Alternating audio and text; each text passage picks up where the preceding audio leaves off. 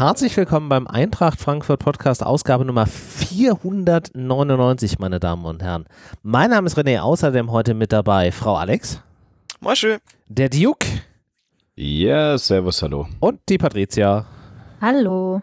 Ja, wir schulden euch da draußen ja noch eine kleine äh, Hinrunden, Ganzjahres, whatever äh, Rückschau oder auch wie wir es nennen, der große Jahresrückblick. Zudem haben wir uns heute hier mehrheitlich zusammengefunden. Äh, der Herr Basti lässt sich entschuldigen, der ist für sein anderes Podcast-Projekt gerade irgendwo live in Frankfurt auf der Batschklappe unterwegs. Ja. Ui. Und Marvin ist äh, leider am Arbeiten, so von daher ist hier alles gerade ein bisschen äh, schwierig. Aber wir wollten euch nicht aus diesem Jahr rauslassen, ohne ein bisschen auf dieses Jahr und vor allen Dingen auf die Hinrunde der historischen Saison 22-23 zurück äh, zu blicken. Bevor wir aber mit all diesem Kram anfangen, machen wir natürlich hier ganz typisch, wie sich das gehört, ein bisschen äh, Housekeeping, weil auch diese Woche haben sich wieder Leute bereit erklärt, uns hier äh, mit kleinen Spenden zu unterstützen. Und da picken wir ja immer Leute raus und diesmal geht der Dank stellvertretend an den Thomas und den Holger. Die kamen nämlich mit kleinen Jahresendspenden um die Ecke und da sind wir sehr dankbar dafür, weil das hilft, dass wir hier dieses Projekt weitermachen können. Und wie ihr äh, am Anfang gehört habt, wir sind bei Folge 499. Also wir fangen das nächste Jahr dann auch mit einem großen Knall an, nämlich mit der Folge 500. Und das funktioniert tatsächlich nur, weil ihr da draußen uns hier über alle möglichen Wege unterstützt. Und daher schon mal vielen, vielen Dank dafür. Das sind dann also inoffizielle Inflationsausgleichsprämien, ja, die wir hier äh, erhalten haben. Das Ist kannst das richtig, du, ja? das kannst du so äh, sagen. Auch Inflationsausgleich deswegen, weil die Damen und Herren von Amazon entschieden haben, uns nicht mehr unterstützen zu wollen, beziehungsweise uns unseren Affiliate-Link geklaut haben. Diese Mail ist mir tatsächlich irgendwann durch die Lappen gegangen, äh, weil wir anscheinend gegen deren Werberichtlinien verstoßen haben was ich auch ganz was? klasse finde. Ja, ja, weil wir ja äh, beworben haben und damit anderen Leuten Vorteile angeboten haben, wenn sie auf den Link klicken. Der Vorteil wäre gewesen, wir kriegen ein bisschen Geld. Anyways, ähm, und in dieser Amazon-Regel steht auch drin, wenn du das tust und wir das feststellen, dann kriegst du auch alle Kohle, die bis dahin erwirtschaftet wurde, nicht. Die sacken wir ein. Danke. Tschüss.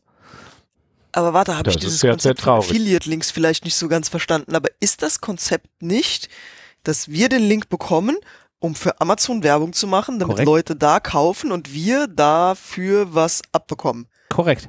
Und wofür haben wir jetzt Werbung gemacht? Nee, wir haben ja quasi gesagt, dass die Leute über den Amazon-Link einkaufen sollen und uns damit unterstützen. Und damit haben wir den Leuten ja einen Mehrwert angeboten, der unabhängig von Amazon und das entspricht nicht deren Regeln. Ja, aber hä? Ich ja, genau. Ja. hä? ja, aber hä ist genau die richtige Antwort. Ja, aber hä. Korrekt. Bitte Sendungstitel notieren. Ja, aber hä. ja, ich äh, verstehe es auch nicht ganz, aber ja.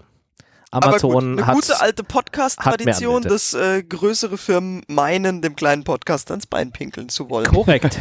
Danke, Eintracht Frankfurt, Amazon. Und wer da noch kommen will, Bastarde. Ja. Ja.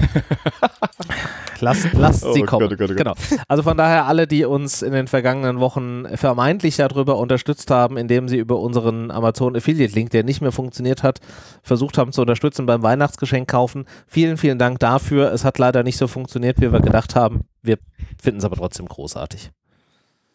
Jetzt weiß ich ja, wofür dieser Satz Danke für nichts erfunden wurde. Für solche Fälle, korrekt. ja. Korrekt. So, jetzt lass uns aber mal äh, in unseren Jahresrückblick äh, einsteigen.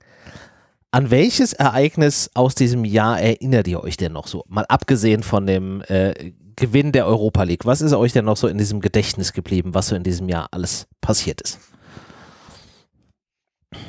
Patricia, fang du doch mal an. Was ist dir noch im Gedächtnis geblieben?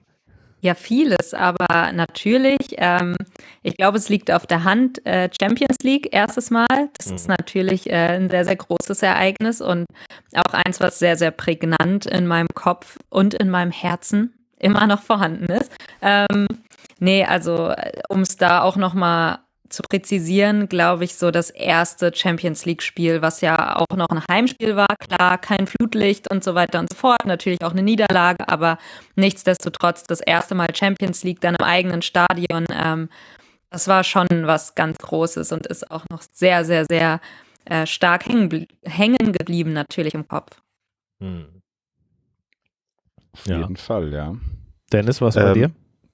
Mm, du fragst jetzt nach in diesem Jahr. Nach diesem Jahr, korrekt. Also gesamte Jahr, gut, da war natürlich äh, Highlight Nummer zwei neben äh, Sevilla natürlich dann in Barcelona, äh, das die Übernahme vom Stadion sozusagen. Äh, das war natürlich schon krass, äh, wenn du in den Block reinkommst und hallo, hallo, hallo, äh, nur Frankfurter hier, geil, und du hast eigentlich im Gästeblock eine Karte gebucht gehabt. Also es ist schon äh, es ist schon verrückt. Und das ist auf jeden Fall äh, eins meiner absoluten Highlights natürlich gewesen. Mhm. Und Patricia, du sagst es, also äh, die Champions League-Geschichte äh, ist ja immer noch so surreal, dass selbst ein halbes Jahr später ich immer noch, äh, bitte kneif mich und äh, ist das wirklich so. Aber gut, so ist es. Wahnsinn. Alles einfach nur Wahnsinn. Ja. Alex, was bei dir noch so im ist Kopf? Ist bei mir tatsächlich auch äh, Barcelona. Also das überschattet bei mir oder überstrahlt bei mir fast äh, alles andere.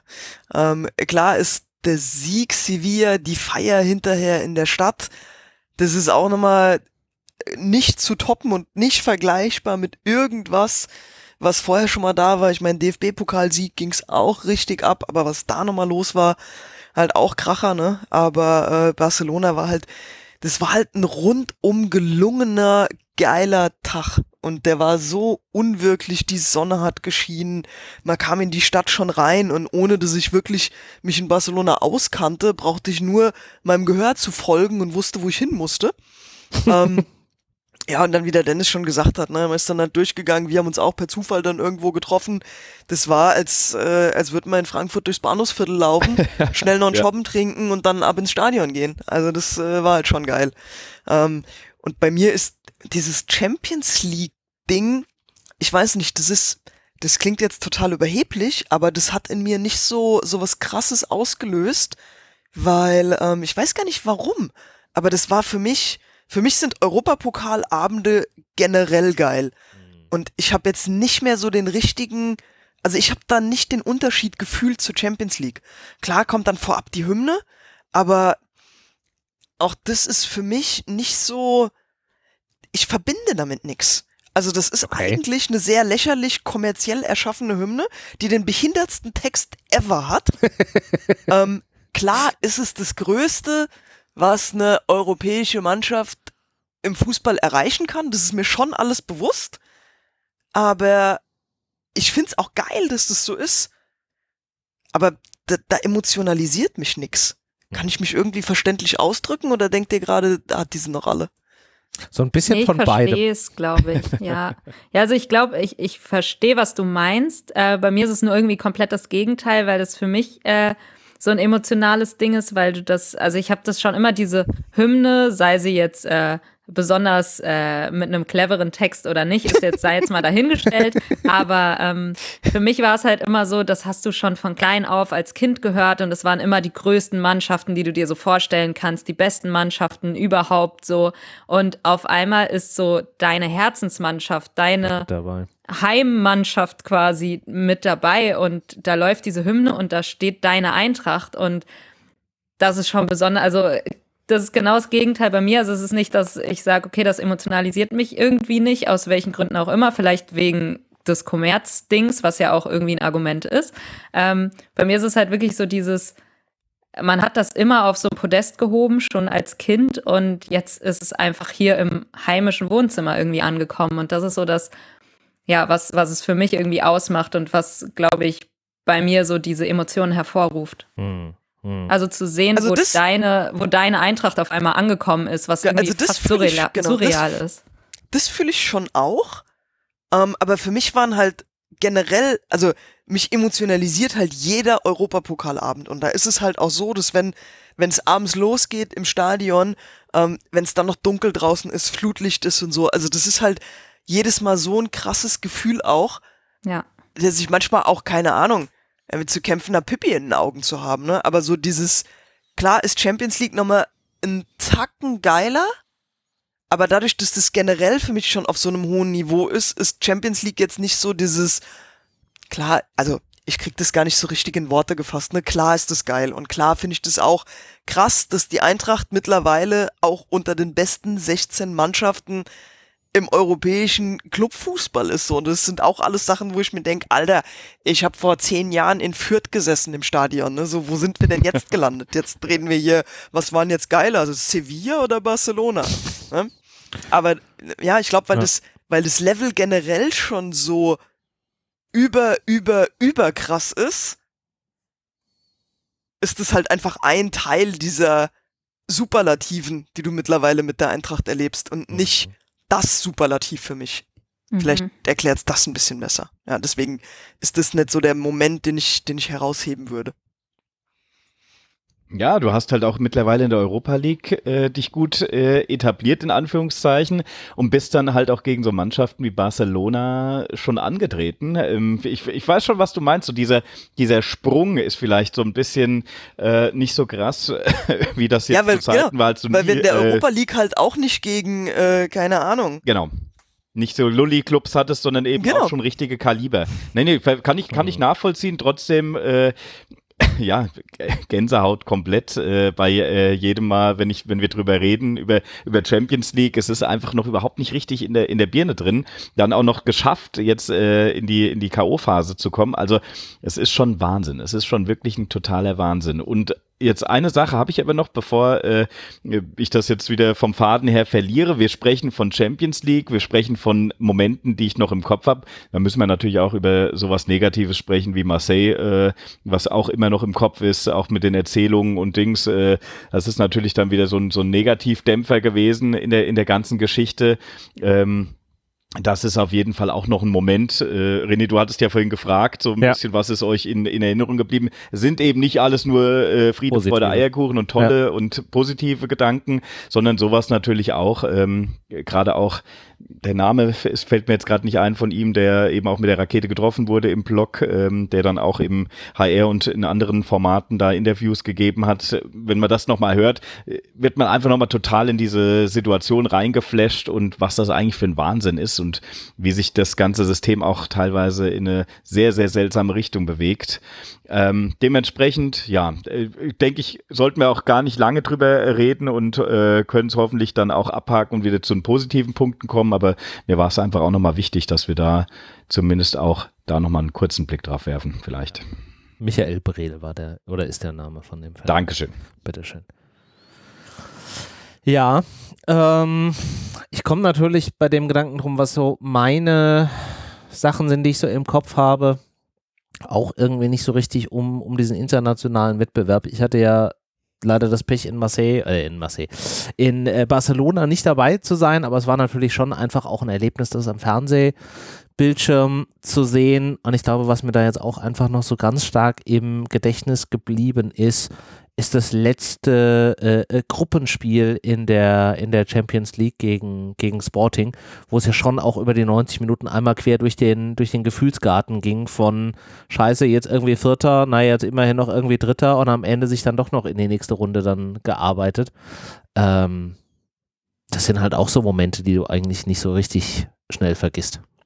Ja, voll. Und mir Stimmt. fällt gerade auf, wie viel passiert ist überhaupt, weil ähm, als ihr Barcelona erwähnt habt, ist mir erstmal klar geworden, das war ja auch dieses Jahr. Also ja. das ist irgendwie so krass, wie viel alleine schon in diesem Jahr passiert ist. Und äh, ich will gar nicht ausführen, was in den Jahren davor noch passiert ist. Aber allein schon 2022, es ist einfach so krass. Also ich hätte jetzt irgendwie fast schon verdrängt, dass Barcelona auch in diesem Jahr war und dass das ja irgendwie alles noch zusammengehört. Das ist äh, also komplett überwältigend irgendwie. Ja, also es ist, es ist wahnsinnig viel in dem, in diesem, in diesem Jahr passiert. Ich meine, wir haben angefangen im, im Januar in der letztjährigen oder in der letzten Saison mit, ähm, mit einem soliden Platz 6 in der, in der Bundesliga und wir wissen alle, wo es nachher geendet ist, auf Platz 11. Ähm, in jede Menge äh, Bundesliga und, und Euroleague-Spiele. Es war Betis, es war Barcelona, äh, es war West Ham, ähm, es war dann das Beenden der Liga auf Platz 11, es war das Finale gegen die, gegen die Rangers. Es waren auch durchaus einige Veränderungen im Kader. Also wir dürfen auch nicht vergessen, in dem Jahr hatten wir solche Geschichten wie, dass Hinteregger äh, seine Karriere beendet, dass Kostic zu Juve wechselt, dass wir einen Mario Götze zur Eintracht bekommen, ähm, dass ein äh, Kolomuani ablösefrei äh, verpflichtet wird, was äh, hier den äh, freundlichen Herrn von von Nantes, ich weiß noch nicht, der Nachname ist Kita wie Kindergarten, so hat er sich ja auch benommen. Äh, ich weiß aber nicht mehr, wie der Vorname war. Heißt der Waldemar? Kann das sein? Leider überfragt. Ist der auch nicht mehr. Aber, glaub, aber nee. Kita ist der Nachname, den habe ich ja noch gemerkt. Da irgendwie mhm. anfing von wegen, dass das ja irgendwie frech wäre und überlegte, irgendwie die Eintracht zu verklagen und Gedöns. Äh, ja, Waldemar ist richtig übrigens. Waldemar ist richtig, Dankeschön. Ja. Ähm, also wahnsinnig viel an der Stelle auch irgendwie äh, passiert, in Ebimbe noch äh, geholt, in, in Paciencia hat die Eintracht verlassen, in Durm hat die Eintracht verlassen, in Da Costa, in Barkok. Also es ist auch in der Mannschaft einiges äh, passiert. Und auch im Verein an sich bis jetzt zum Ende hin, dass äh, ein Ben Manga äh, die Eintracht jetzt verlassen hat und by the way auch noch irgendwie eine Handvoll Scouts mitgenommen hat. Ein Axel Hellmann jetzt interimsweise bei der, bei der DFL da einen leitenden Posten begleitet. Und nebenher hat die Eintracht in diesem Kalenderjahr auch noch 48 Pflichtspiele äh, bestritten äh, in einer verkürzten oder in einem verkürzten Jahr, weil es ja aufgrund dieser äh, komischen WM ja schon Mitte November aufhören musste. Also dieses Jahr war einfach so unendlich vollgepackt mit irgendwelchen Ereignissen. Das ist halt echt krass. Und man erinnert sich halt trotzdem irgendwie nur so an so ganz kleine Bruchstücke davon. Was wahrscheinlich aber einfach auch daran liegt, dass es, ähm, dass es so viel war. Während du das so sagst, ich glaube, wir müssen einfach nächstes Jahr in ein krasses Loch fallen. Weil ich meine, das ist ja jetzt nicht nur letztes Jahr gewesen oder das laufende Jahr, sondern das ist ja eigentlich, also was an Ereignissen, die bemerkenswert sind und Szenen, die, die in den Kopf schießen in den letzten vier Jahren geballt da waren. Also, ich hätte vor, keine Ahnung, hättest du vor zehn Jahren mit mir gewettet, hätte ich gedacht, hätte ich gesagt, naja, also mit Glück erlebe ich in meinem Leben mal einen Eintracht-Titel, dass ich innerhalb von vier Jahren auf einmal zwei erlebe und auch noch den dabei. Mhm. Ja, das ist alles so, das ist alles so surreal, wo wir, wo wir mittlerweile unterwegs sind. Ähm, und ich glaube, das, das kann nur in einer ganz tiefen Depression enden. Tja, hoffe ich jetzt nicht, aber ich sag mal, ähm, wer, wer hoch hinaus will, der fällt halt im Zweifelsfall auch tief. Wobei ich glaube, dafür ist mittlerweile die Eintracht auch schon ein bisschen zu gefestigt. Also so richtig den großen Absturz, Treiber auf Holz klopfen, wirst du da jetzt äh, nicht mehr erleben. Aber klar, ähm, das ist halt schon ein, ein enormer Anstieg, äh, der da jetzt in den letzten Jahren passiert ist. Ähm, und klar wird es dann wieder so ein, so ein gewisses Tal dann einfach auch geben, aber ich glaube, das wird auf einem wesentlich höheren Niveau stattfinden. Und ob wir noch das ist nämlich sehen, genau die Frage. Wissen das wir nicht. Die Frage. Wir noch mhm. in, in, beiden Pokalwettbewerben, also DFB-Pokal und Champions League unterwegs. Also kann noch was kommen. Aber Dennis, ich habe dich ich, unterbrochen. Äh, ich wollte dich hier unterbrechen, äh, tatsächlich, dementsprechend äh, alles gut. Äh, die Frage ist ja, wie definierst du Tal oder Misserfolg oder Loch, in das du fällst. Äh, ich denke, wir sind auf so einem hohen, wir haben, wenn die Alex, wenn ich die Alex äh, reden hört, denke ich, Mensch, wenn wir uns jetzt nicht auf Platz 4 für die Champions League nächstes Jahr qualifizieren, äh, da äh, ist schon was, äh, dass die Alex auf jeden Fall traurig ist. Und wir alle hier ja irgendwo diese Reise, die immer nur stetig weiter. Stell dir vor, wir qualifizieren uns nicht über den Gewinn eines Pokals, sondern über die Liga für die Champions League. Was wäre das denn nochmal für ein totaler kranker Wahnsinn? Ähm, also es ist schon es ist eine tolle Entwicklung da und ihr habt aber völlig recht. Erstens, du kannst das mit den Mitteln, die einfach die Eintracht zur Verfügung hat, auch wenn sie sehr gut arbeiten und so weiter, nicht immer bestätigen. Und ähm, es ist auch teilweise gar nicht so, wie soll ich denn das sagen? Ähm, was mir ein bisschen negativ auffällt bei dieser ganzen Champions League-Geschichte ist, dass es immer schwieriger wird, ähm, mit Tickets mit der kompletten Gruppierung, die alle für Fußball brennen, ins Stadion zu kommen, weil immer mal in, bei dem Erfolg auch die Eventis kommen und die anderen teilweise eben verpasst haben, zur rechten Zeit eine Dauerkarte zu bekommen oder, oder, oder. Dann geht's ja in diese lustigen Verlosungsspiele, wo du draufklickst, ne, ähm, nach, angeblich um neun Uhr macht das Ding auf und um neun Uhr klickst du rein, sagst, äh, bist du auf äh, Position 1000 und hoffentlich kommst du irgendwann dran, dreimal stürzt ab und am Ende bist du froh, wenn du irgendeine Karte bekommst. Also es ist schon schwierig. Du merkst äh, diese, diese, Präsenz, die du einfach durch deine Erfolge auch mittlerweile zeigst und hm ich sag mal, das Interesse, was du wächst, hat nicht nur positive Sachen. Also ich, ich finde es immer toll und da bin ich voll bei der Alex, dass man sagt, hey, cooler äh, Fußballabend und äh, mit den äh, ganzen Leuten, die man gerne um sich hat, äh, am liebsten ein paar äh, Getränke noch zusammen äh, trinken kann und so weiter. Das kann ich am Donnerstag auch genauso wie am Dienstag oder Mittwoch. Natürlich spielt eine andere Mannschaft unten. Trotzdem ist es eben das Interesse durch das, dass wir an der Champions League teilnehmen, nochmal bei ganz vielen Eventis nochmal deutlich gestiegen, noch schwieriger ähm, da in der gesamten Gruppierung auch zusammenzukommen. Dementsprechend, ähm, ja, es ist, äh, hat alles zwei Seiten. Ich finde es toll, dass die Eintracht, ich hoffe auch, dass die Eintracht es weiterhin schafft, natürlich äh, hier oben mitzuhalten. Trotzdem glaube ich, wenn es dazu kommen sollte und wir spielen dann nur äh, eine, eine andere Klasse oder mal gar nicht international, ähm, wenn wir alle nicht sterben und nicht äh, todtraurig sein, der Weg ist auf jeden Fall sehr gut, den die Eintracht macht. Trotzdem könnte es auch ein bisschen ein Heilungsprozess oder ein, Säuberungsprozess sein, dass mal wieder, ja, ich sage auch mal, äh, mit den richtigen Leuten du ins Stadion kommst. Wenn ihr versteht, was ich meine. Ich hoffe, ja, ich der versteh, Punkt ist ich richtig Ich verstehe schon, was du meinst. Ich mhm. war jetzt nur gedanklich gerade bei der Frage, wäre das für mich dann tatsächlich schon ein, ein Verlust oder eine Niederlage in Anführungszeichen oder ist das nicht der, der normale Lauf der Dinge? Ähm, und die Frage ist ja, wenn man sagt, okay, man spielt jetzt mal eine Saison nicht international, was würde das jetzt in so einem, in so einer Tabellenkonstellation bedeuten? Also wie hat man dann die Saison abgeschlossen? Ich sag mal, wenn man dann halt Achter, Neunter ist und es war halt alles irgendwie knapp, ist das ja das eine oder es kann ja auch heißen, es ist irgendwie so Platz 14 und man war irgendwie vier Punkte weg vom Abstiegsplatz. Und das glaube ich tatsächlich wäre halt nicht der Fall, das zweite Szenario.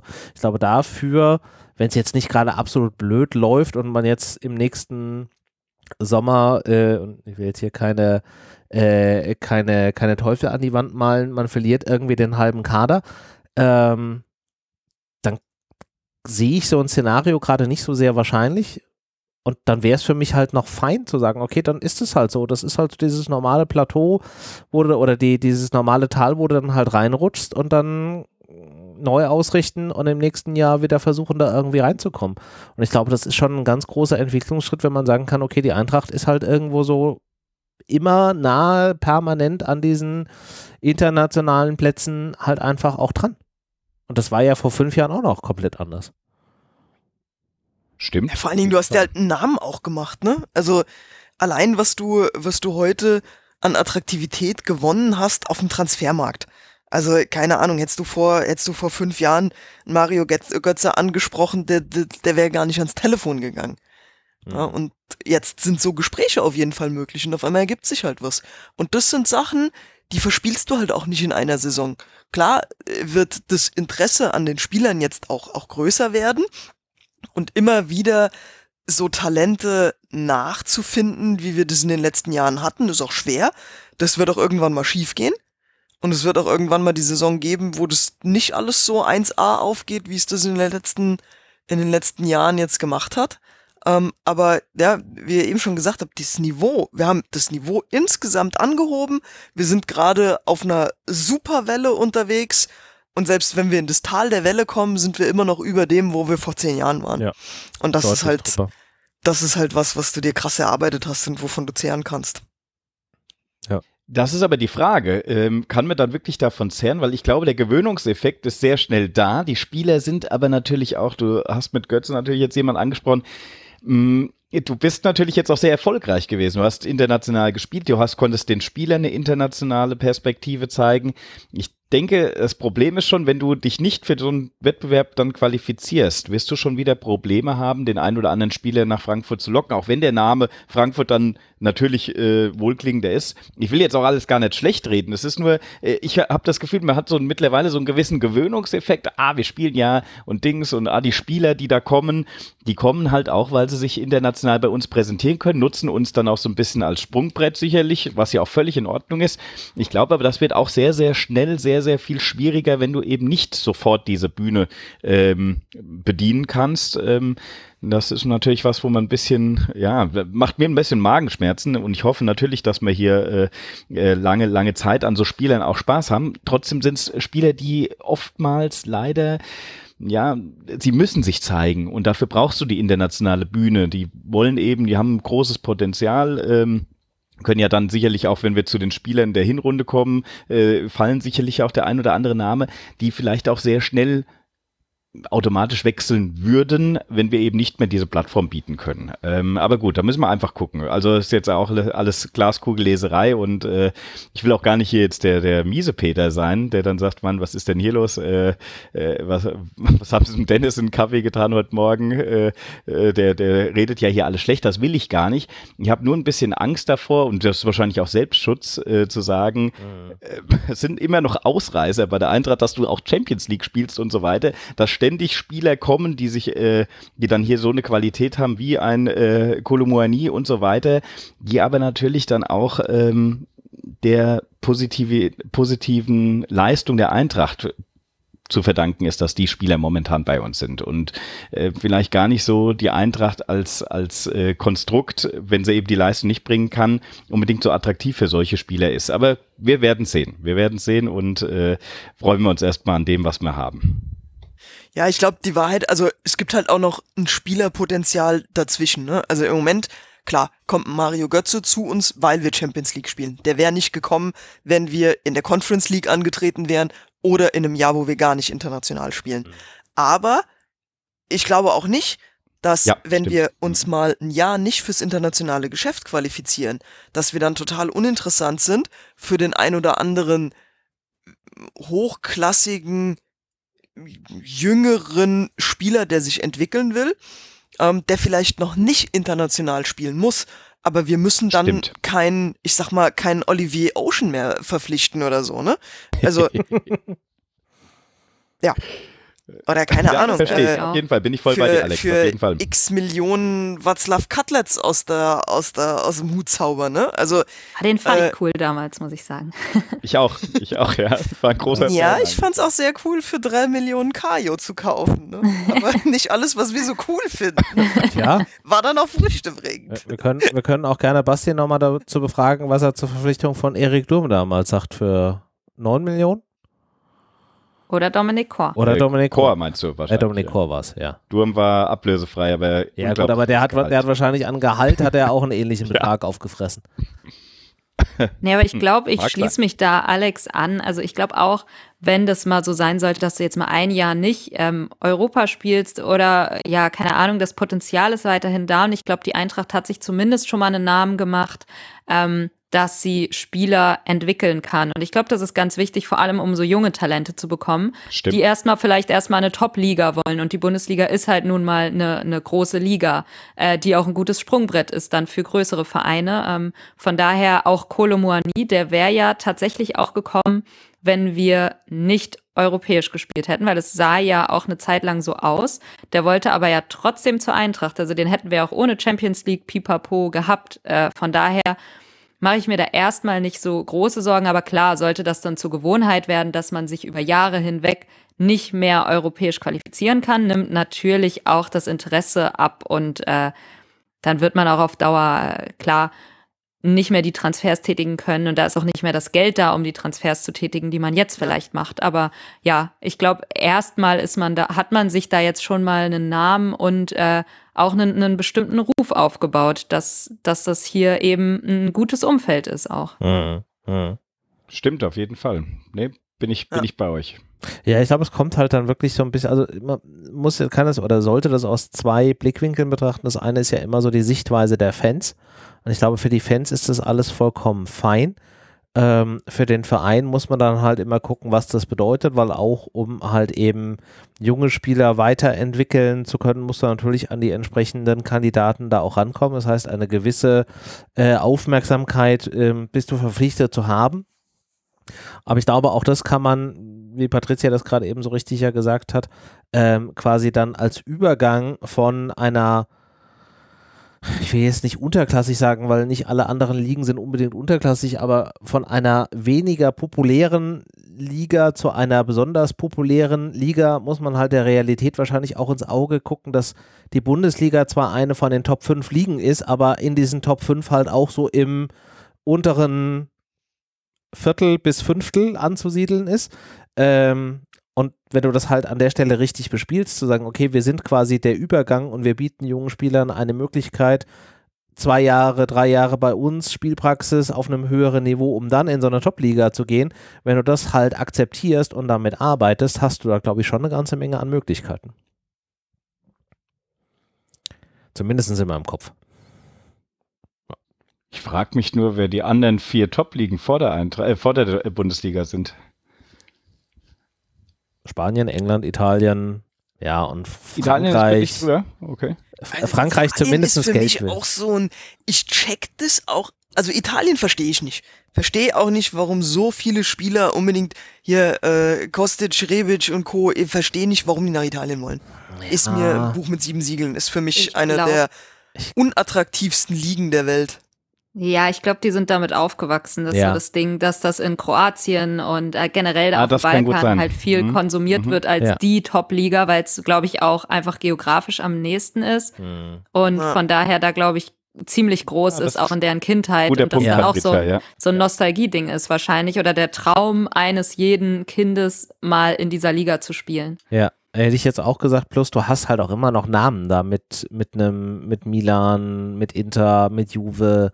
Äh, also du hast halt schon auch, glaube ich, wie Patricia sagt, Dinge, die du auch mit der Kindheit, mit der, mit dem Heranführen, mit dem Heranwachsen in den Fußball ähm, verbindest. Ich meine, klar, ansonsten, was Aufmerksamkeit und wahrscheinlich auch, naja gut, Kohle werden die auch haben, aber mal so internationale Aufmerksamkeit angeht, ist wahrscheinlich so mittlerweile Italien Frankreich und die Bundesliga ist so alles ein Niveau, dann kommt lange nichts und dann kommt halt irgendwie La Liga. Also Frankreich, ne?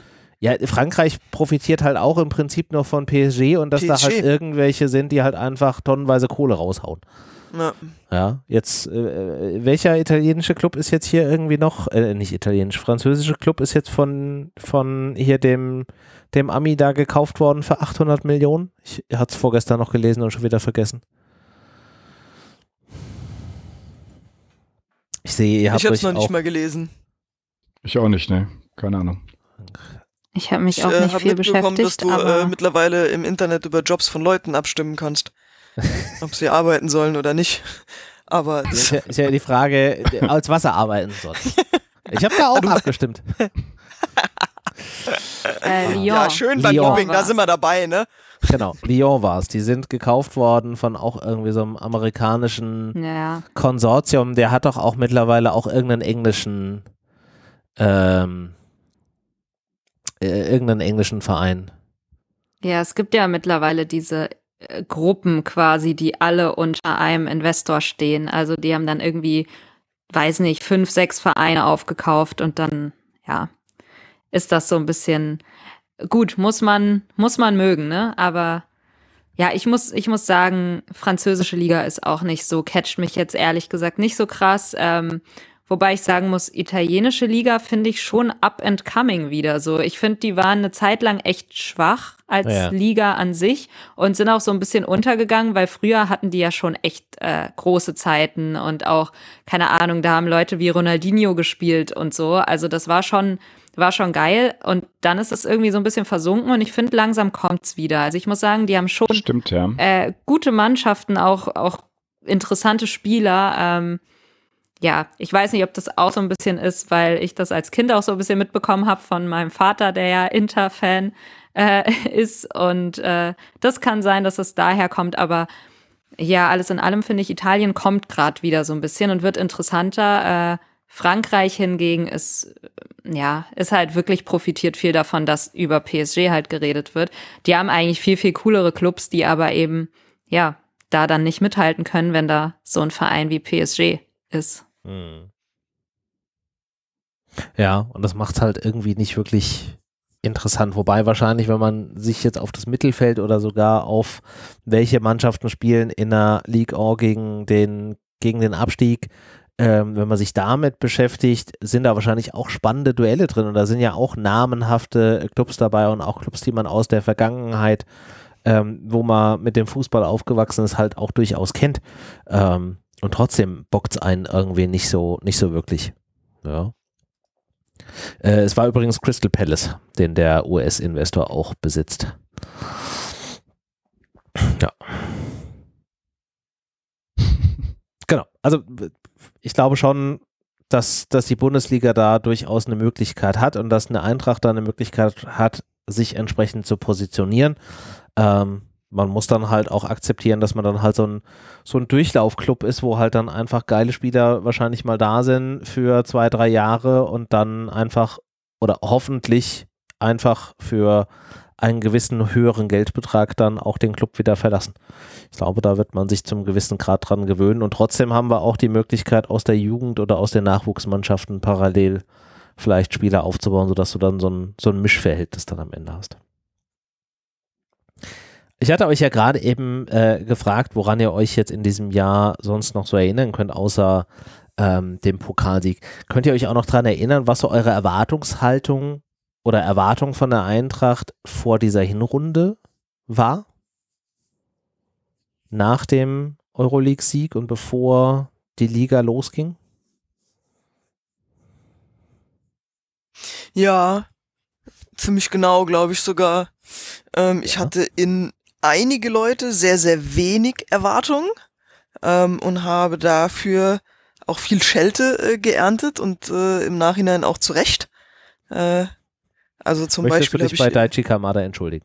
Möchte ich gerne. Ja. ja, wobei, nachdem ich mir die WM jetzt angeguckt habe und da ein Spiel oder zwei von ihm gesehen habe, weiß ich das noch gar nicht. Also möchte mich da nochmal in äh, Zurückhaltung üben, aber da hat er wieder genau das gezeigt, was ich nicht von ihm sehen will. Keine Ahnung, woran das liegt, aber offensichtlich äh, scheint er auch nicht immer zu funktionieren. Weird. Okay. Ähm, ja, aber genau den, äh, den meinte ich. Ähm, und ich weiß, dass ich unfassbar viel Bock auf diese Saison hatte, ähm, nachdem die Verpflichtung von Mario Götze bekannt wurde. Ähm, ich hatte Bock auf Kolumwani gehabt und irgendwie war das so, geil, wir haben jetzt Puzzleteilchen dazu bekommen an, an Positionen, wo wir schwach besetzt waren. Ähm, ich habe von der Doppelspitze geträumt mit Kolumani und Alario, äh, die dahinter von Götze bedient werden. Und das hat mir so Bock auf Offensivfußball gemacht, äh, dass ich mich so richtig auf die Saison gefreut habe. Ja. Und das waren meine Gefühle zur Hinrunde. Wobei dieses Götze-Thema, also ich weiß nicht, vielleicht spielt mein, mein Kopf mir da jetzt auch gerade einen Streich, aber ich meine mich zu erinnern können, dass wir hier in dieser Runde, in dieser Podcast, in einer Podcast-Folge zusammengesessen haben und du gesagt hast so, ich weiß gar nicht, was die alle so toll finden und warum wir den brauchen. Seriously? Mhm. Das klingt nicht nach mir. Bin ich mir ziemlich sicher. Liebe Hörerinnen und Hörer, wenn einer von euch noch weiß, welche Folge das ist und vielleicht sogar noch die Minute, dann schickt es mir, dann spielen wir das Frau Alex nochmal vor. Ich bin mir ziemlich sicher, dass da was war. Also, ähm, das kann ich mir auch sogar vorstellen. Nein, äh, ich muss sagen, ich habe total gebrannt für, für Götze zu der Zeit und ich kann mich Alex in ihren Ausführungen jetzt zumindest voll anschließen. Ich habe gedacht, meine Güte, was hast du da jetzt nachgelegt? Du kommst aus diesem Hype des äh, Euroleague-Sieges und jetzt Champions League, wer soll die Eintracht noch aufhalten? Und dann äh, muss ich sagen, war es schon ziemlich bitter, dass man ja äh, das hatte ich nämlich auch gar nicht mehr so auf dem Schirm, wie mies wir eigentlich in diese äh, in diese Runde dann gestartet sind. Gut, du hast immer deinen Pflichtsieg äh, gegen Magdeburg mal relativ, war, war glaube ich auch souverän, oder? Im DFB-Pokal. 4 zu 0. Äh, 4-0, äh, also, da muss man ja sagen, das haben wir ja auch schon ganz anders erlebt. Aber ansonsten haben wir ja doch eine Weile gebraucht, um mal ins Rollen zu kommen. Und ja, du hast ja äh, vorhin schon äh, angesprochen oder äh, generell ist es ja bekannt, was dann am Ende vor dieser äh, Katar-Pause auf dem Tabellentableau äh, äh, angezeigt wird, das ist natürlich schon eine Riesenfreude und bestätigt dann wieder die, die Vorfreude, die ich vorher hatte, die zwischenzeitlich aber mal extrem getrübt war, weil man gedacht hat, Mensch, da läuft ja noch gar nicht so viel zusammen. Äh, naja, so, also davor war ich auch absolut äh, wie man halt als Eintracht-Fan so ist, der sich mal von den Wellen mitnehmen lässt. Da war man mal wieder hier total äh, überheblich und hat gedacht, jetzt, jetzt geht's Vollgas in alle Richtungen. Gerade weil, ihr habt es ja richtig angesprochen, die Verpflichtungen, die du gemacht hast, waren logisch, waren im Endeffekt in dem Sinne, äh, die Saison vorher hast du ohne Stürmer gespielt, äh, eigentlich ohne richtigen Nominellen und äh, hast die Euroleague gewonnen. Mhm. Jetzt hast du dir hier richtige Raketen geholt äh, mit äh, Kolomohani und Alario. Zumindest haben wir das ja alle gedacht, dass das auf jeden Fall jemand ist, der uns da vorne sehr viel Freude schenken wird. Ja, muss man gucken.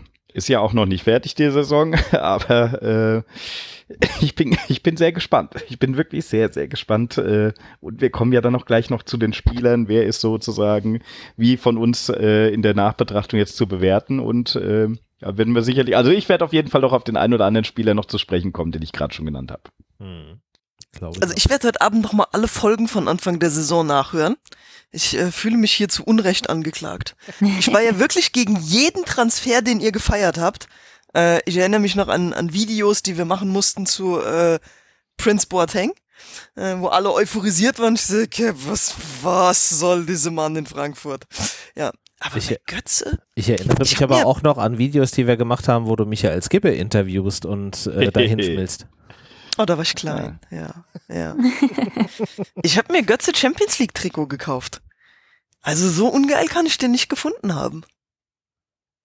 Ja. Hm. Ja, nee. Und gerade, also eigentlich würde das gar keinen Sinn machen, ne? weil ich bin ja nicht so der Kamada-Fan für den einen oder anderen, der das äh, noch nicht weiß. Ich glaube, auch da, ja haben keinen. wir, auch da haben wir, glaube ich, Material, was belegt, dass das so ist. Ja. Also da würde mir jetzt, also da kannst du, glaube ich, auch in äh, Dollar-Sendung zu Dollar-Minute springen und wirst fündig. Ich glaube, das wird nicht so schwer, ja. Aber gerade, weil ich den nicht mag, macht es ja noch viel mehr Sinn, dass Götze kommt. Ja, also ich werde das eruieren und äh, äh, ja. in Folge 500 äh, mich reinwaschen von jeglicher Schuld, Oha. die mir angelastet wird. Ja, okay. Ist äh, zur Kenntnis genommen. Wir werden das äh, weiter verfolgen. Ja. Gut. Patricia, kannst du dich noch daran erinnern, wie deine Erwartung vor der, vor der Hinrunde war? Ja, ich mach's kurz. Äh, ich war erstens auch gehypt auf diese Mannschaft. Ähm, durch die ganzen Transfers, die getätigt wurden, fand ich schon auch sehr cool und habe mich richtig gefreut, die dann auf dem Platz auch zu sehen. Ähm, weil das auch wirklich Offensivpower versprochen hat. Ne? Also schon, schon richtig gut, aber gleichzeitig hatte ich auch noch dieses, ich war halt komplett beseelt von diesem Euroleague-Sieg, dass ich mir dachte, es ist jetzt, glaube ich, auch egal, was passiert. Das kann man mir nicht nehmen und ich bin einfach so mit mir selbst im Reinen und freue mich einfach auf das, was kommt. Aber ich habe auch gar nicht so eine bestimmte Erwartung, weil man hat eh gerade was Großes erreicht. So, also keine Ahnung, ob man, das, das war so dieses, das kannst du mir nicht mehr nehmen und ich bin einfach zufrieden gerade. Und ich glaube, so bin ich so ein bisschen in die Saison gestartet. Es war halt ähm, klar, Champions League, da hat man sich auch drauf gefreut, aber auch da habe ich gesagt, einfach mal dabei sein und gucken, was passiert. Natürlich wäre es schön, sich nicht komplett abschießen zu lassen, aber alles andere muss man schauen. Und in der Liga hat man natürlich gehofft, dass man da irgendwie weiter drauf aufbauen kann und, und ähm, ja, das ganz gut klappt. Aber auch da, also so, so wirklich Ziele oder große Erwartungen hatte ich mir, glaube ich zumindest, wenn ich mich richtig erinnere, nicht gesetzt und war noch so, okay, die Saison geht wieder los, aber ich bin immer noch geflasht davon, dass wir diesen Titel geholt haben. Und ich bin eigentlich noch gar nicht bereit, aber gleichzeitig freue ich mich auch auf diese Mannschaft, die sich ja jetzt ähm, doch auch nochmal verändert hat. Hm. Wie war es denn bei dir, René? Ach, also so richtig zusammenkriege ich es tatsächlich nicht mehr. Also ich habe mich schon auch ähnlich wie Patricia es gerade beschrieben hat, sehr drauf gefreut, dass wir jetzt in der Offensive nochmal noch mal Möglichkeiten haben. Ähm, und auch natürlich auf die, auf die ersten Spiele in der Champions League, aber ne, gebranntes Kind scheut das Feuer, da war schon auch so ein bisschen im, im, im Hinterkopf, also nicht primär, aber schon sehr deutlich zu vernehmen in meinem Hinterkopf, so dieses, oh, wenn das mal gut geht, neue Mannschaft, Leistungsträger, also einen Leistungsträger mit Kostic verloren, ähm, neue Herausforderung mit der Champions League. Wir kommen aus diesem Hoch, so ähnlich wie, ein, wie, wie Alex das vorhin beschrieben hat, war eigentlich schon so ein Stück weit im Hinterkopf das Thema so, okay, das muss jetzt einfach, äh, das muss jetzt einfach irgendwie nach unten gehen. Ähm, also da war zwar Hoffen und Glaube da, aber trotzdem auch immer so diese, diese, diese mahnende Stimme. Ähm, was sich ja glücklicherweise am Ende nicht bewahrheitet hat. Also ne? Platz 4 in der Liga, äh, die, Runde der 16 besten Mannschaften im internationalen Wettbewerb weiterhin im, im DFB-Pokal äh, drin. Ähm, also all das, was ich befürchtet hatte, was passiert, ist äh, glücklicherweise nicht eingetreten. Ich glaube, da bin ich jetzt im Nachhinein sehr froh drüber. Kann ich nachvollziehen, ja. Ich erinnere mich, dass wir oft über eine Übergangssaison gesprochen haben. Ja. Und naja, dann ist es halt so, also wenn das die Übergangssaisons sind, dann will ich nicht wissen, wie es ist, wenn die Eintracht mal performt. äh, also das ist, das ist schon, das ist schon äh, barbarisch, abartig, was wir hier erleben in, in dieser Runde. Und äh, ja. ich habe gerade auch nochmal geschaut gehabt, wir haben ja wirklich äh, mit 32 Toren in dieser Saison die zweitmeisten überhaupt geschossen. Ja, ist korrekt. Ähm, also es ist, es ist schon, es ist schon wirklich eine richtig, richtig krasse Entwicklung, die die einfach da einfach äh, hingelegt hat. Und ähm, Patrizia, ich bin auch voll bei dir. Äh, es wäre der Eintracht auch keiner, hätte es der Eintracht übel genommen, wenn das jetzt einfach nicht so äh, gewesen wäre, weil sie hat einfach Geschichte geschrieben. Du hast einfach diese, ja, wie, wie soll man das sagen? Es ist ein Puzzleteil, das kann uns keiner mehr nehmen. Das ist so richtig genial, werden wir uns ewig dran erinnern. Äh, jetzt haben wir danach nochmal so eine, so eine geile Saison. Also schöner hätten wir es nicht machen können. Also ich bin, ich bin nach der äh, Sendung hier wahrscheinlich wieder komplett fertig, weil ja diese ganzen Flashbacks, äh, die man einfach hat, es ist einfach schön. Ich bin wirklich glücklich, dass wir das alle so erleben dürfen. Ja. Äh, wer noch mehr Flashbacks will, unabhängig von unserer Sendung, die noch nicht vorbei ist, wir müssen noch über Spieler reden, ähm, der kann auch mal auf der Seite der Eintracht vorbeigucken. Die machen gerade immer so über in einzelnen Beiträgen so Rückblicke auf einzelne Monate mit Zahlen und Zeug. Ich glaube, da kriegst du auch nochmal eine ganze Reihe äh, Flashbacks. Ja. Das glaube ich, ja. Aber es zeigt ja nicht nur, dass wir sehr begeistert davon sind, wie die Eintracht abgeschnitten ist, sondern ja auch andere. Ich meine, die Eintracht ist jetzt vor zwei Tagen äh, zur Mannschaft des Jahres gewählt worden. Was sagt ihr denn dazu? Ja, ja vollkommen zu Recht, ne? Ja. ja. ja. Wobei ja auch da ein bisschen Konkurrenz war mit der Frauennationalmannschaft und so. Also es ist ja jetzt nicht so, dass da jetzt auch gar keine Konkurrenz vorbei war, aber ich glaube, die Eintracht hat einfach auch schon ähm, medial und generell für ganz viel Aufsehen in diesem Jahr gesorgt, sodass es da wenig Möglichkeiten gab, da wirklich dran vorbeizugehen. Liegt aber dann wahrscheinlich ja, aber wieder auch am Titelgewinn, ne? Das ist, das ist dann halt ja, auch der Unterschied. Wird mit ne? Sicherheit ja, auch nochmal der, Weil es der krasseste Erfolg ist, ne? Aber ja. ich glaube, was das halt, also wenn du so Mannschaft des Jahres kürst, dann ähm, ist es für mich ein Titel, den ich dem stärksten Team gebe und mhm. nicht dem Team, was die stärksten Einzelleistungen oder die stärksten Einzelglieder hat. Und die Eintracht hat diesen Euroleague-Titel nicht geschafft, weil sie die besten Spieler haben, sondern weil sie wirklich ja, das, das, krasseste Teamgefüge waren. Ja. Und ja. deswegen mhm. ist für mich halt noch mehr dieses Zurecht, ähm, da den, den, äh, den Titel auch bekommen. Du hast als äh, Beispiel die deutsche Frauennationalmannschaft äh, genommen, ja. die genauso, was die Qualität der einzelnen Spielerinnen angeht, schon anderen Ländern ähm, hinterherhinkt. Also da sind andere Länder wie Spanien, Frankreich, England uns einfach einen Schritt voraus, ähm, die aber auch über ihr Teamgefüge wieder es geschafft haben, sich ins Finale zu schießen. Ne? Und am Ende ähm, ist dann halt so ein Titel, ja, dann einfach nochmal das, das, das größere Ergebnis, ne? Aber ja, ja. Ähm, es ist ja, wirklich ist nicht Mannschaft oder die beste Mannschaft, weil es die stärksten Einzelkämpfer sind, sondern weil halt wirklich naja, es, Mannschaft es, im, im Fokus steht. Ich wollte gerade sagen, es heißt ja auch die beste Mannschaft und es heißt ja auch nicht die beste Ansammlung von Einzelakteuren. Ja, gibt auch Ansammlungen von Einzelakteuren, die sich die Mannschaft nennen. Ja, das ist korrekt. das ist korrekt, wenn du das so formulierst. Aber im, im, im, im Sinne von dem, von dem Titel oder von der Auszeichnung, wie sie gedacht war, ähm, ist es ja eher das. Also Mannschaft ja, im Sinne die von. Die Mannschaft gewinnt halt auch keine Titel. Das ist äh, korrekt. Zu Ende zu bringen. Ja, weil halt Ansammlung von Einzelakteuren und nicht Mannschaft. Yes.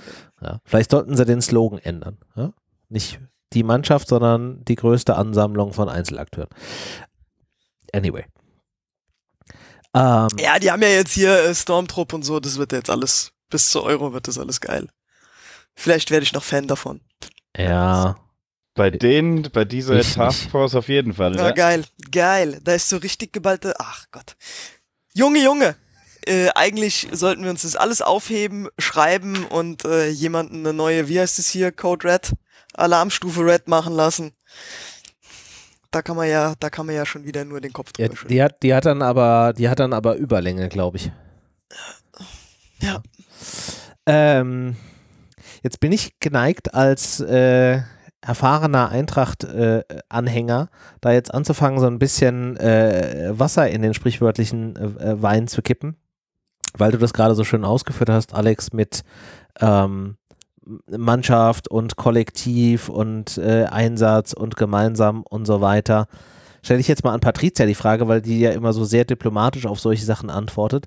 Ähm, wie schwer wiegt denn da jetzt dann der Abgang von Manga? Weil ich stelle jetzt mal die These in den Raum, der hat an diesem, an diesem Zusammensetzen der Akteure, dass daraus eine Mannschaft wird, einen nicht äh, unerheblichen Anteil gehabt. Ja, hat er auch. Und äh, natürlich ist es schade. Also äh, ich glaube, man kann ihm für seine Arbeit nicht genug danken. Das war, glaube ich, ein sehr, sehr wichtiger Akteur bei der Eintracht. Ähm, auch sein Team dazu muss man ja auch erwähnen. Er nimmt ja auch äh, einige Personen mit mhm. auf seinem weiteren Weg. Und natürlich ist es schade.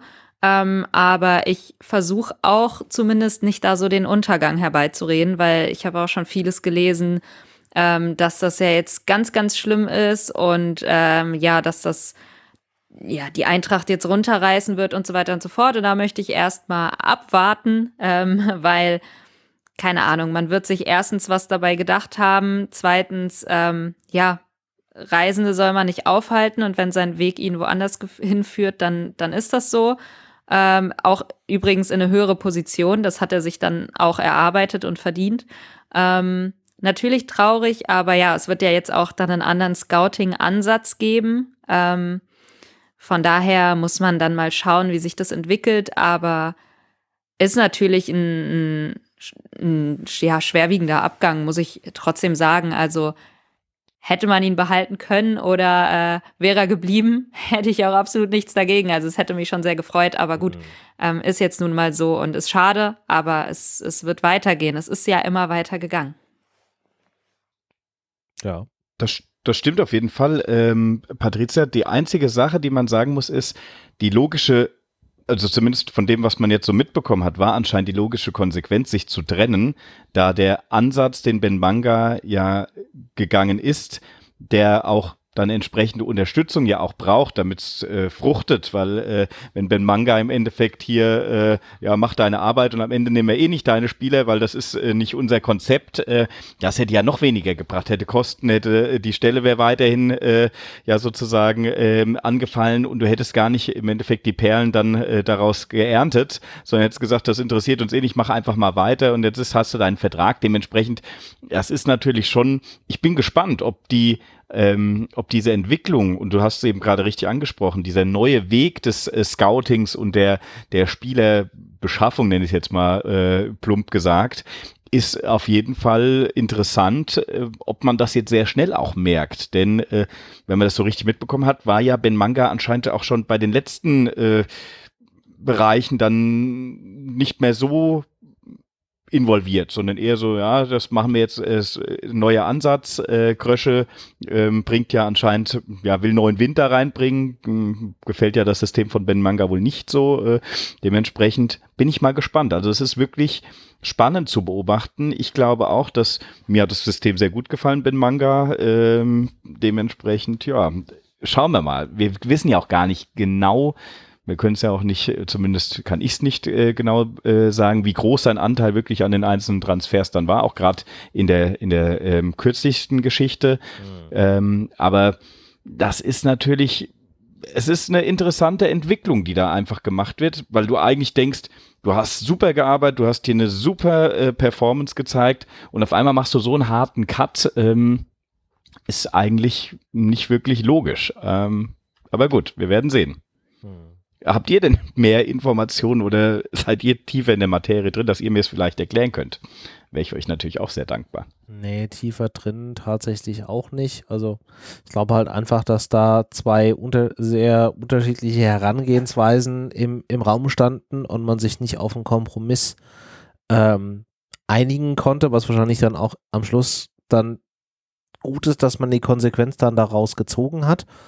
Ähm, ob dieses Modell, mit dem man dann da jetzt agiert, das Richtige ist, das wird sich zeigen an, anhand der nächsten Transfers. Also ich kann den Ansatz zu, durchaus verstehen, ähm, nach ein bisschen längerem drüber nachdenken, dass man sagt, okay, man hat einfach mehr Daten zur Verfügung, man will halt erstmal mehr aus diesen Daten herausarbeiten, bevor man tatsächlich die Entscheidung trifft, so einen Spieler in Gänze äh, ähm, sich dann, dann anzugucken über Spiele hinweg, was ja auch immer mit einem gewissen Aufwand verbunden ist. Und man hat halt einfach auch einen gewissen Druck und muss da vielleicht auch ein bisschen schneller werden und hat dann nicht unbedingt immer die Zeit, sich direkt irgendwie den Spieler von Anfang an einfach einzeln anzugucken. Ähm, den Ansatz kann ich schon, schon nachvollziehen, ob der für uns funktioniert am Ende da müssen wir mal auf die nächsten Transferperioden äh, gucken, was dann an Spielern da äh, verpflichtet wird. Ich weiß ja, Alex, hast du noch? Ja, wir haben da, wir haben da, glaube ich, vor zwei Folgen, drei Folgen ja, schon mal ausführlicher drüber gesprochen. Ähm, ich ich bin äh, nicht so der Diplomatie mächtig wie die Patrizier.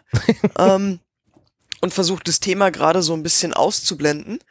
Ähm, wenn ich da näher drüber nachdenken würde, würde mir das mehr Angst machen, weil ich von verschiedenen Stellen jetzt auch schon ähm, ja viel Kritik an Krösche gehört habe ähm, und auch Leute, die dem Ganzen ein bisschen näher sind und sich mehr mit der Eintracht beschäftigen, wie ich, äh, auch schon ja, gesagt haben, dass äh, dass Krösche sehr viel Eigeninteresse verfolgt und nicht unbedingt immer den Verein äh, als erstes sieht.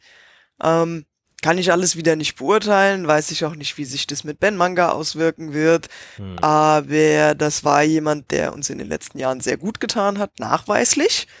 Ähm, ja, jetzt kommt was Neues. Was Neuem stehe ich immer sehr skeptisch gegenüber. Wenn ich darüber nachdenke, demotiviert mich das, deswegen tue ich das besser nicht. So. Ja.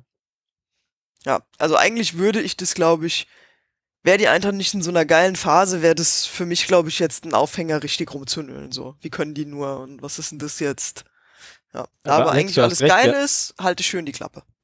Da hast du auch recht, auf jeden Fall, ähm, dass wir, dass wir da nicht zu tief in die Materie mehr einsteigen sollten, weil wir es ja auch schon gemacht hatten damals. Das stimmt, äh, hatten ja auch rausgearbeitet, dass Ben Manga auch wahrscheinlich ähm, so diesen Drang zu einer etwas größeren Rolle äh, verfolgt hatte, was ja dann nicht mitgegangen ist, dass er jetzt bei seinem neuen Club ja besser ausleben kann und so weiter. Es gibt sicherlich verschiedene Ansatzpunkte, die hier zu der Entscheidung geführt haben und hoffen wir einfach mal, dass wir es nicht in zu großen negativen Sinne äh, schnell zu spüren bekommen, dass er nicht mehr da ist, weil äh, es ist, ist auf jeden Fall jemand, der, und das habt ihr ja alle eben auch nochmal bestätigt, zumindest gefühlt uns sehr, sehr, sehr, sehr äh, gut weitergeholfen hat, und zwar dem Verein und nicht nur sich selbst. Ja, äh, stimme ich euch in allem zu, möchte aber auch als da als Argument äh, entgegenführen, dass äh, auch Dinge, die einem gut getan haben, irgendwann auch den, den, den Zeitpunkt erreicht haben, wo es keinen Sinn mehr macht. Ja, die Herangehensweise von Heribert Bruchhagen damals hat bei seinem Anfang oder bei seinem Amt drin der Eintracht auch gut getan. Das dann über zehn Jahre hinzuziehen, war am Ende dann halt auch einfach nicht mehr passend. Also, ne, das, ja, ja. Ja, Klar stimmt, hat Ben Manga uns da auch gut getan, aber ob das tatsächlich jetzt noch das Modell ist und die Herangehensweise, ähm, das weiß ich nicht. Das muss, wie gesagt, das muss man dann halt äh, sehen, aber ich glaube, auch solche Dinge haben dann eine natürliche Halbwertszeit.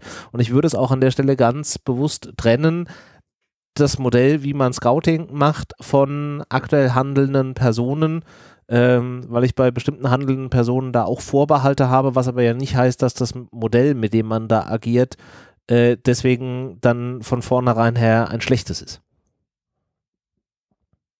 So. Passt. Passt.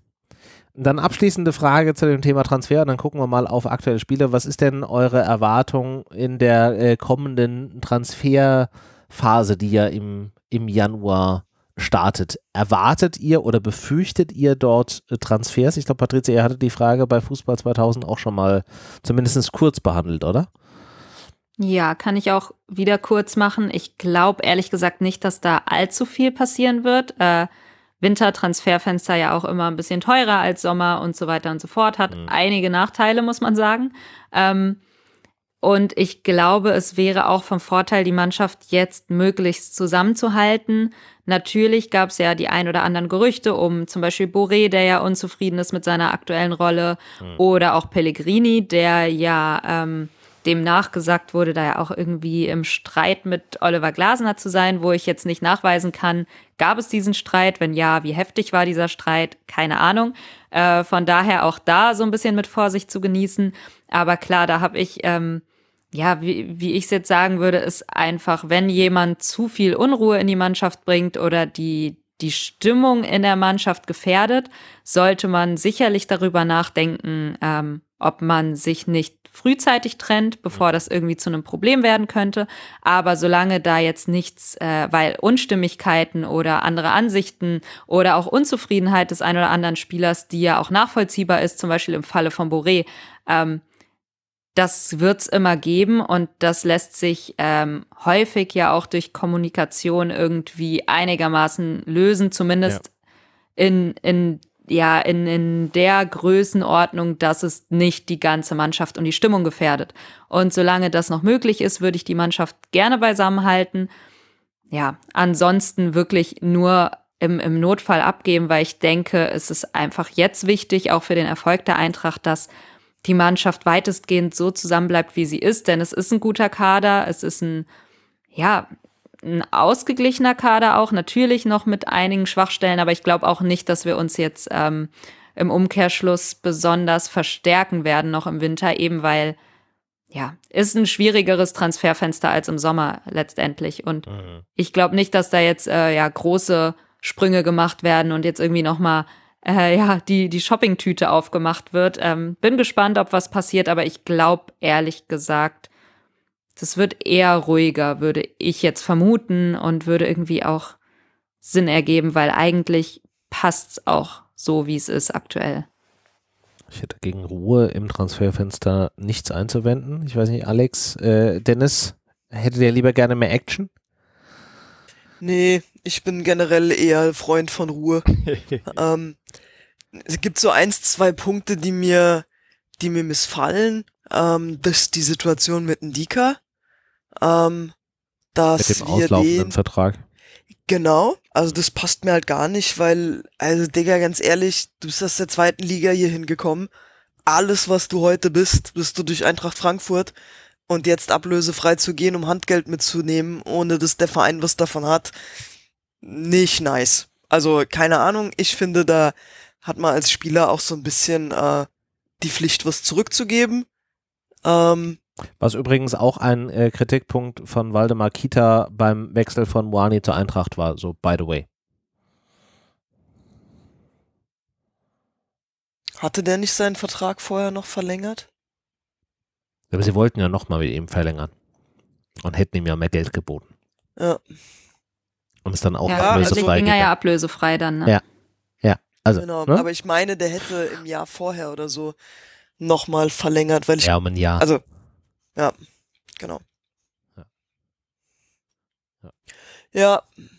Ja, ich verstehe. Ja, ich versteh unterm Strich irgendwo auch äh, Fair Point, ne? Also ich finde das Argument nicht nicht ganz von der von der Hand zu weisen.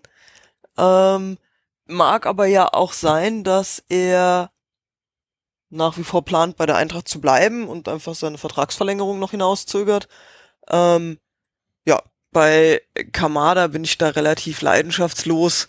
Ähm, ich würde auch diesem viel, momentan viel zitierten Tausch mit äh, Brand gar nicht im Wege stehen. Ähm, Fände ich gar nicht schlecht. Ich, ja, trau Kamada. Halt, ja. Mit dem Tausch, das kann, ähm, Tausch im Sinne von ablösefreier äh, Spieler gegen anderen kann ja nicht sein. Also wie, wie würde das, wie hoch wäre da die Ablöse? Das ist für mich da die große Frage, weil wenn ich mir anschaue, dass ein Brand wahrscheinlich einen Marktwert aktuell noch von 20 Millionen hat und ein äh, Kamada klar einen Marktwert hat. Ja, das kannst du halt nur im Winter machen, ne? Ich wollte gerade sagen, also es gibt ja nur zwei Konstellationen, in denen es ja. funktionieren kann. Entweder du machst das jetzt im Winter tatsächlich ähm, dann ist halt die Frage, wie viel Vertragslaufzeit hätte ein Brand noch, wie viel Vertrag, äh, Kamada hat nur noch ein halbes Jahr Vertragslaufzeit, gleicht sich das irgendwie aus? Oder du sagst halt, okay, pass auf, wir lassen dich äh, zu deinem Club irgendwie äh, gehen oder wir würden das irgendwie einfädeln und du verlängerst aber vorher nochmal den Vertrag hier um zwei Jahre und dann machen wir hier einen 1 zu 1 Tausch. Wobei dann auch die Frage wäre, warum sollte ein Kamada das machen, wenn er halt die Kohle dann genau. einstecken kann. Also, ne, tatsächlich wäre die Chance dann eher da, dass das dann nur im Winter sinnvoll funktioniert. Und dann hast du halt wieder das Thema, du nimmst halt einen Spieler, der einfach schon in diesem Konstrukt Mannschaft gerade drin ist, raus, ersetzt ihn durch einen anderen, der wahrscheinlich auch seine Qualitäten hat, aber ne, weiß ich nicht, wäre ich vielleicht nicht so ganz überzeugt von. Darf international nicht mehr kicken bei den anderen? Also es ist äh, eine Schwierigkeit, oder? Wenn er doch schon gespielt hat bei einem anderen Club, ist er da nicht gesperrt? Weiß gerade gar nicht. Wenn er jetzt ja, Champions League bei uns gespielt sind, hat. Weil beide in der Champions League ja, sind, darf ja. er dann nicht spielen, das ist korrekt. Du würdest hier also einen Platz nehmen, das müsstest du natürlich auch berücksichtigen. Na, das sind, also ich weiß es nicht, keine Ahnung. Ich bin auch gespannt. Ähm, wie gesagt, Kamada ist für mich auch leider so ein Thema. Es wird wahrscheinlich zu einer Trennung kommen, wenn man so die Gerüchte hört. Mit den Dicker finde ich auch total skurril. Eine Sache, die ihr auch schon angesprochen habt mit äh, Pellegrini. Ich glaube, Patricia, du hattest es gesagt. Für mich wäre es an der Stelle, müsstest du einfach ein bisschen schauen. Erstens, ja, ist er ein Unruhepol, dann muss er wirklich gehen. Auf der anderen Seite kannst du da noch jemanden nachverpflichten? Ist jemand, steht jemand zur Verfügung, der geliehen werden kann? Oder alternativ, und da muss man ja auch sagen, es, sind ja auch ein paar Rückkehrer nun, äh, ja, sag ich jetzt mal auch für die verschiedenen, genau, für die verschiedenen Positionen äh, da, auch ähm, Leute, die krank waren, wie Touré oder auch ein äh, wer war denn noch Lenz, weiß ich nicht, wie, wie fit äh, er dann auch, äh, wenn er mal spielen kann. Es ist halt Buta. alles so eine. Buta müsste wieder. Äh, Buta, stimmt. stimmt. Wobei der ja eher so rechte Seite ist und nicht linke Seite. Ja, also ich glaube, die Frage, gerade bei Pellegrini, ist auch so aus meiner Sicht so ein bisschen die Fragestellung, willst du im nächsten Jahr wieder mit 3er-5er-Kette spielen, weil wenn du zum Beispiel sagen würdest, okay, man zieht diesen Schrittwechsel auf eine Viererkette dann tatsächlich mal durch, du hättest einen, einen, Lenz, ähm, dadurch, dass es dann eine andere Position mit, einem an, mit einer anderen Rolle ist, würde vielleicht ein Lenz da äh, einen Ticken besser passen. Du hast einen Smolcic, der halt ja auch viel Linksverteidiger gespielt hat. Wenn du tatsächlich mit Endika verlängerst, und den in der linken Innenverteidigung hättest. Also da gäbe es ja dann auch andere Möglichkeiten noch. Ich finde, man muss sich halt zwei Sachen angucken. Also A, wie viel macht der Kerl kaputt? Und das ist ja auch teilweise auf dem Platz so, ne? Also der wird nicht äh, zu Unrecht auch oft angegangen, dass er, dass er nicht den letzten Meter mit nach hinten macht, ähm, auch von seinen Mitspielern. Und also ist da halt ist er Spielweise. Genau. Ja. Und wenn du so jemanden wenn du mit so jemandem planst, dann planst du mit einem großen Risiko.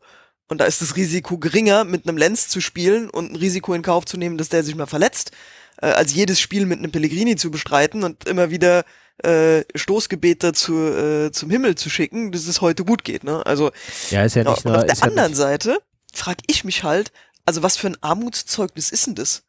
Nach einem halben Jahr jetzt zu sagen, oh, dieser Pellegrini, du, äh, dem seine Schauspielerei hier auf dem Rasen und dass er nicht läuft und diese überhebliche Art und äh, dieses nicht mannschaftsdienliche, das ist aber schon komisch. Also ganz ehrlich, hat sich den überhaupt niemand mal angeguckt? Hat niemand vorab mal mit dem geredet? Das ist doch, das sind ja Eigenschaften, an denen gerade an ihm rumkritisiert wird. Die sind ja, die sind ja so offensichtlich wie, wie noch was. Mhm.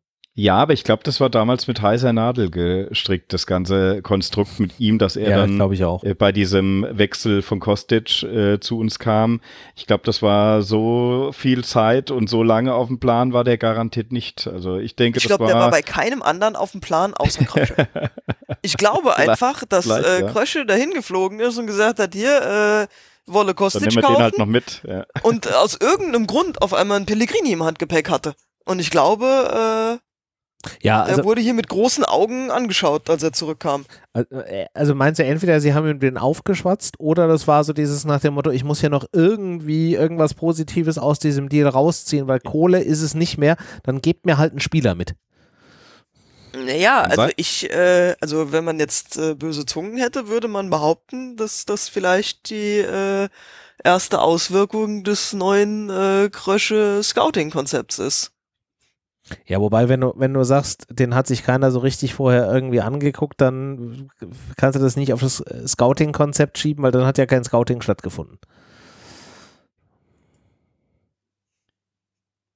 Ja, also ich will das, das Thema hier nicht größer aufmachen, als es ist.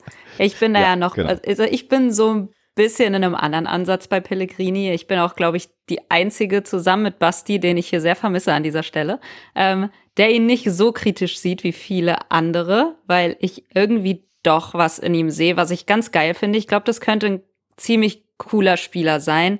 Ähm, ist natürlich nicht von der Hand zu weisen, dass der noch nicht komplett hier angekommen ist. Und vielleicht ist das Problem auch, dass er gar nicht hier so richtig ankommen will oder sich hier in Zukunft auch nicht sieht.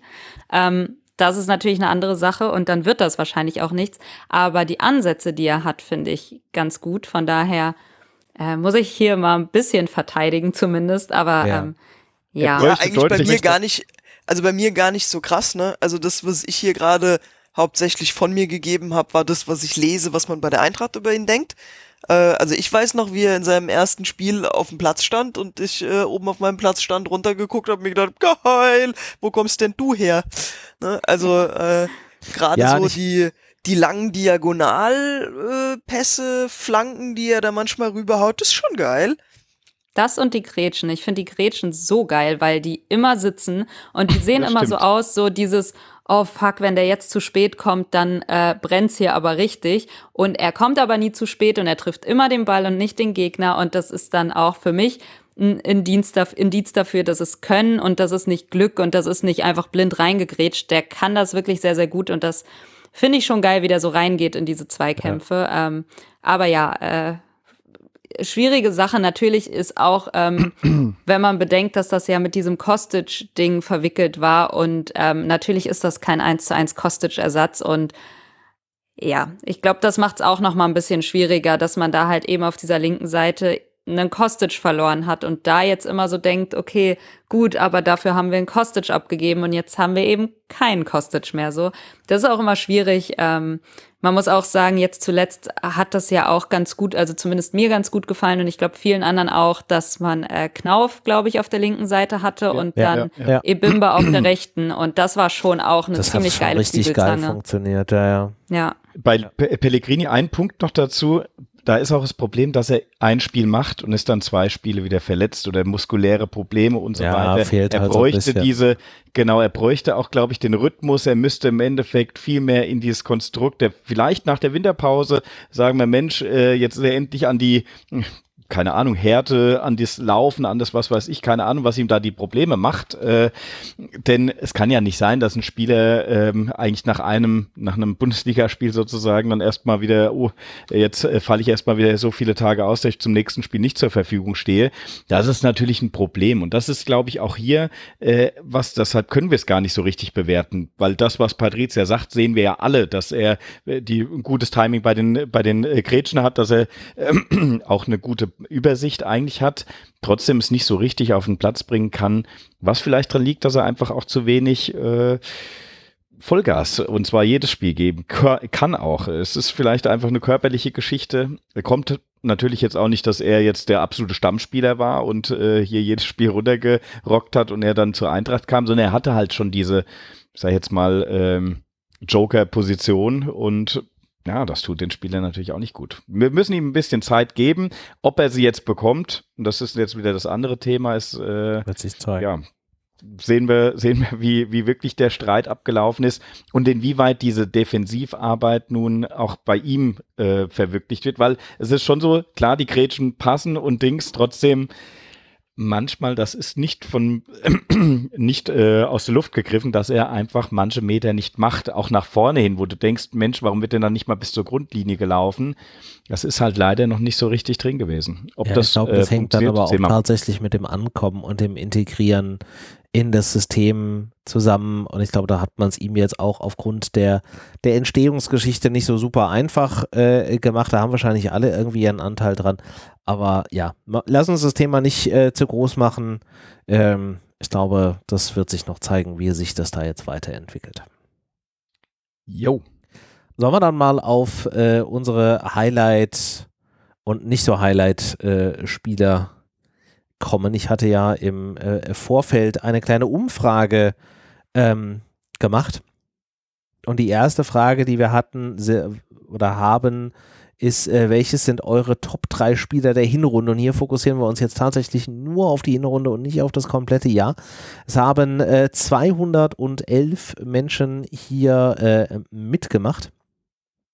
Und ich glaube, die Antworten hier sind relativ einfach, deswegen kann ich euch da jetzt nicht irgendwie großartig spoilern. Deswegen würde ich einfach mal ähm, die Rückmeldung unserer Hörerinnen äh, vorlesen oder hier in unsere Liste eintragen und dann könnt ihr gleich noch ergänzen, was so eure Spieler sind. Ähm, ich fange mal mit Platz 3 an mit äh, 108 der 211 abgegebenen Stimmen bei den Hörerinnen ist tatsächlich Mario Götze.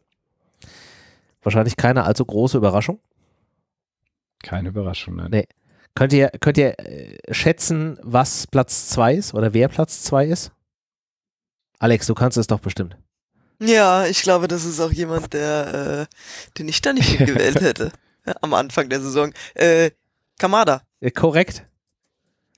Mit Und äh, jetzt guess, wer Nummer 1 ist. Ach, das ist doch, das ist doch ein No-Brainer. Das ist tatsächlich ein No-Brainer. Ähm, ich war ein bisschen irritiert. Nur 180 von 211 sagen tatsächlich, dass Kolo Muani der Platz 1 ist bei den Top 3 äh, Spielern. Also da waren ein paar dabei, die nicht Muani gewählt haben, was ich nicht so ganz verstehen kann, aber ist ja, ist ja immer im, liegt ja immer im Auge des Betrachters. Genau. Gut, also ja. Das wären äh, oder sind die drei Plätze der Hörerinnen und Hörer. Was ist denn so eure Top 3, die ihr da stehen habt? Also ich kann schon mal sagen, meine ist gleich. Ja, also die Top 3 ist, ist glaube ich, wahrscheinlich bei uns allen auf dem Zettel so gewesen. Ja. Wen mich noch hier als äh, in Klammern sozusagen oder äh, Platz 3 war für mich noch Kevin Trapp, der im Endeffekt auch ähm, so ein bisschen ja, manchmal ein bisschen ja. untergeht bei der ganzen Geschichte. Ja. Äh, auch viel zu oft schon und ah, Kevin Trapp, der ist schon mittlerweile auch so eine Selbstverständlichkeit, äh, absolute Maschine ja wieder gewesen, auch völlig zu Recht äh, für die Nationalmannschaft äh, nominiert gewesen. Dementsprechend, ja, ist für mich definitiv einer, der da vorne auch mit reingehört, aber die Top 3, ihr habt's, äh, die, da haben die Zuschauer auch genau richtig hatte ich auch so stehen, äh, Götze, Moani und Kamada dementsprechend. Äh, ja denke ich den, mal, wird euch ähnlich gehen, oder? Bei den, äh, kurze Ergänzung noch, bei den Hörerinnen oder Zuschauern, Zuhörerinnen ist äh, Kevin Trapp auf Platz 5. Das liegt oh, aber auch einfach daran, dass äh, ganz knapp mit einer Stimme mehr äh, Lindström den vierten Platz sich ah. da geholt hat. Also es ist äh, minimal. Das ist auch die ganze Zeit immer sehr geschwankt zwischen den beiden. Okay. Alex Patricia, was ist denn bei euch? Also gleiche, gleichen drei und auch sogar die gleiche Reihenfolge hier auf meinem Zettel. Ah. Ich bin da, ich, ich schwimme da mit dem Strom. Du bist so im Mainstream angekommen, es ist fürchterlich. Volle Lotte. Ja, es ist grauslich. Patricia? Was bei dir? Ich nicht. Ähm, also Oha. ich kann es komplett nachvollziehen und das, die waren auch alle auf meinem Zettel. Ich habe es übrigens auch nicht von 1 bis 3 nummeriert, sondern die sind bei mir alle so auf einer Linie. Ich habe ja. mir nur drei Spieler ausgesucht. Ähm, aber auch nur, weil ich äh, naturgemäß extreme Probleme dabei hatte, mich zu entscheiden, ja, habe ich versucht, so hin und her zu schieben und habe mir auch immer gedacht, ja, der wird bestimmt von jemand anderem genannt, deswegen, der ist ja dann schon geehrt, dann kann ich ja einen anderen nennen und so. Ich habe es mir wirklich sehr schwer gemacht. Ja. Ähm, und Klingt, als hättest du ein Herz für die Schwachen.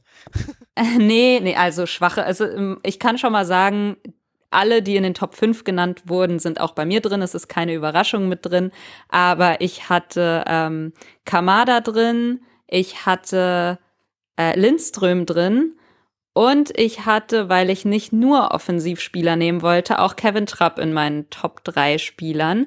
Ähm, ja, wir kommen gleich dazu, warum, weil ich Kolomoani in eine andere Kategorie gepackt habe und Mario Götze dann dem Offensivdings weichen musste. Also, dass ich okay. gesagt habe, ich will nicht nur Offensivspieler wählen, aber ich war mir ziemlich sicher, dass Kolomoani und auch Götze die ähm, ja rechtmäßige Anerkennung bekommen, die sie verdient haben, weil mhm. natürlich krasse Spieler und äh, drei Spieler da rauspicken aus dieser Mannschaft ist schon auch, also du ist kannst schwierig. es eigentlich schon fast nicht richtig machen so.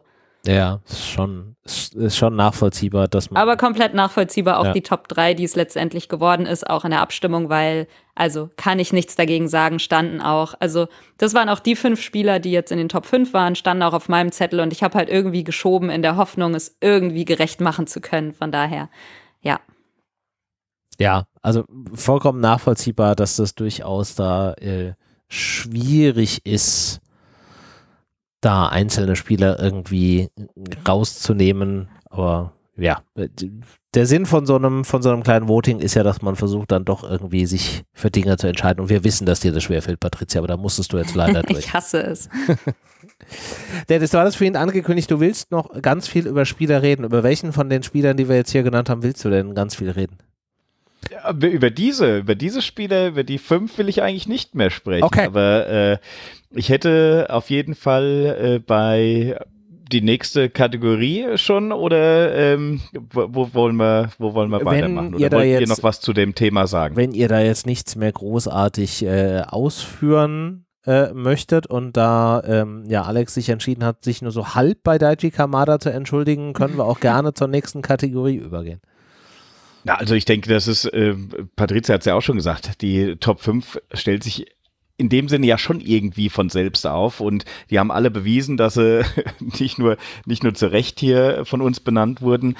Es ist ein bisschen schade, dass du eigentlich an dieser Stelle so eine Einschränkung machen musst, weil manche Spieler auch verletzungsbedingt dann vielleicht nicht so zur Verfügung standen. Mhm. Wenn du überlegst, an Ansgar Knauf, ähm, der, wenn er wirklich durchgehend gespielt hätte und äh, Dings sicherlich auch ähm, Potenzial hat, hier in eine Top- äh, Position zu kommen.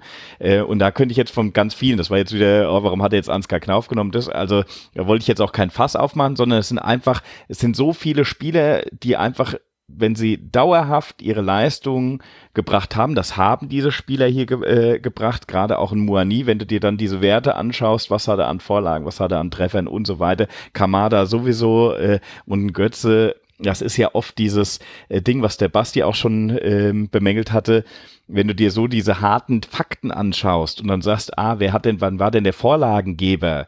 Und dann fällt ja Götze oft raus, weil er im Endeffekt aber diesen ersten der Pass, der noch davor war, äh, als sozusagen der eröffnende Pass, nicht gezählt mhm. wird, ja, ähm, fällt ja. er ja in vielen Statistiken raus. Äh, oder aber sagst, wenn du dir das weiter anschaust und diese Datenmenge eigentlich erweiterst, dann ist Götz ein überragender Spieler, auch wenn er äh, gar nicht in diesen Statistiken oft dann ganz oben äh, landet, die halt offiziell gemacht werden mit Scorerpunkten und so weiter.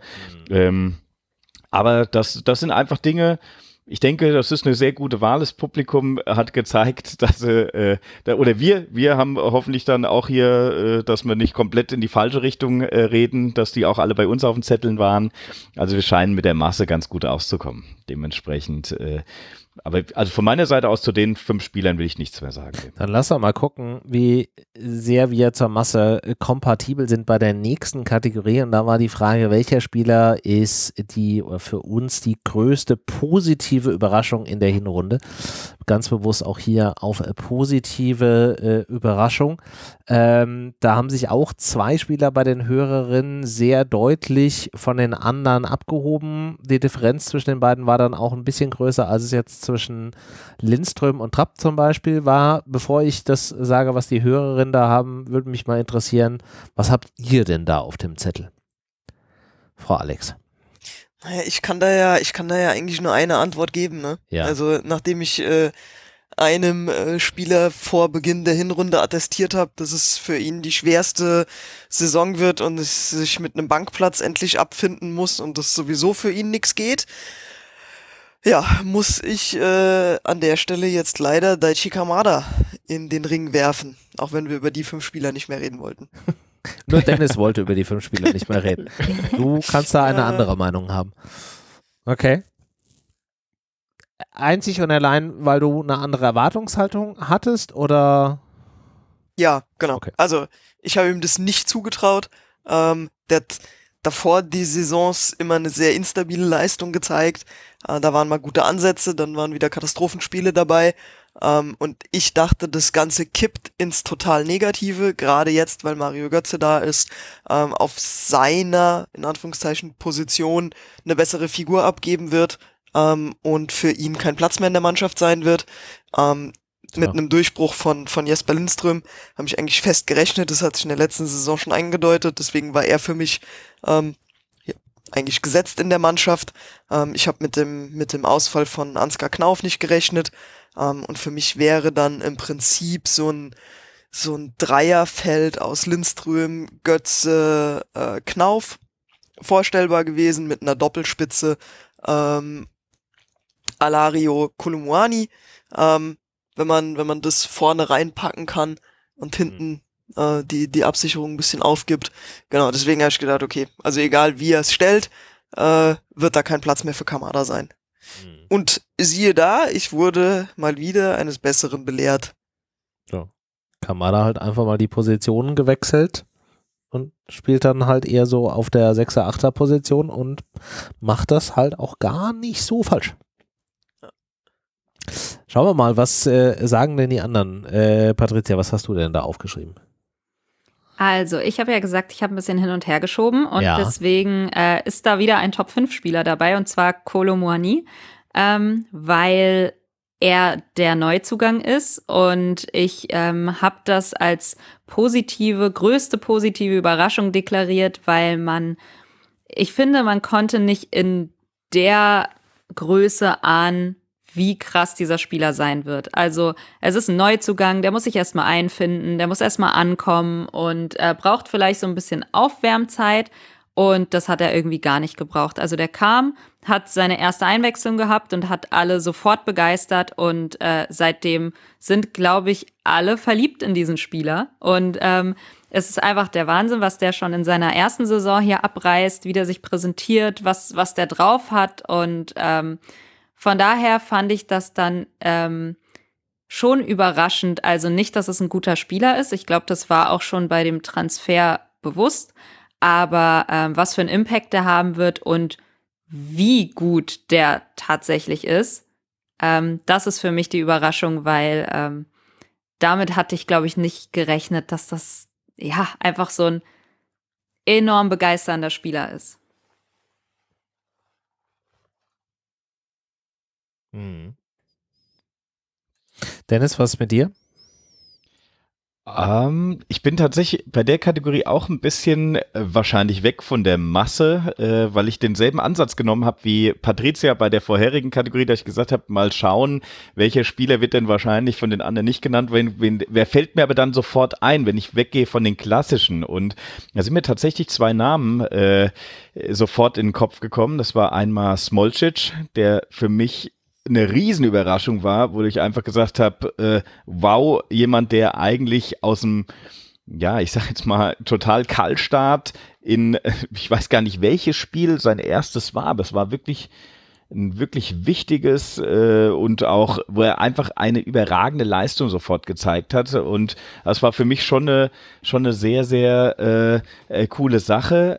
Und der zweite Spieler, der an der Stelle ähnlich äh, für mich äh, in diese Kategorie gehört, ist äh, Ebimbe, der auch für mich äh, einfach aus dem Nichts sich zum Stammspieler gespielt hat und äh, ja, überragend, was äh, der junge Kerl da auch äh, abreißt. Äh, man hat ja teilweise das Gefühl, du kannst ihn auf jeder Position stellen. Mal sehen, wann er die Torwarthandschuhe anzieht. Äh, er bringt seine Leistung. Nee, übertrieben gesagt, es war ja wirklich, äh, dass er von ähm, ja eher zentrales Mittelfeld, defensives Mittelfeld, dann ist er mal auf rechts, dann äh, hat er da in den Ketten ein bisschen hin und her gespielt. Also es ist schon Wahnsinn, was er äh, da geleistet hat. Deshalb für mich wirklich eine große Überraschung, weil ich konnte mit ähm, ich konnte die, diese Person gar nicht zuordnen. Mhm. Klar, ihr habt völlig recht, Kamada äh, vorher, hm, naja, dann jetzt richtiger Durchstart. Kolomoani wusstest du, wo, hätte auch eine Wundertüte sein können, obwohl äh, ja viele Anzeichen schon so waren, ah, da kriegt er jemand richtig guten, richtig, äh, könnt ihr euch drauf freuen.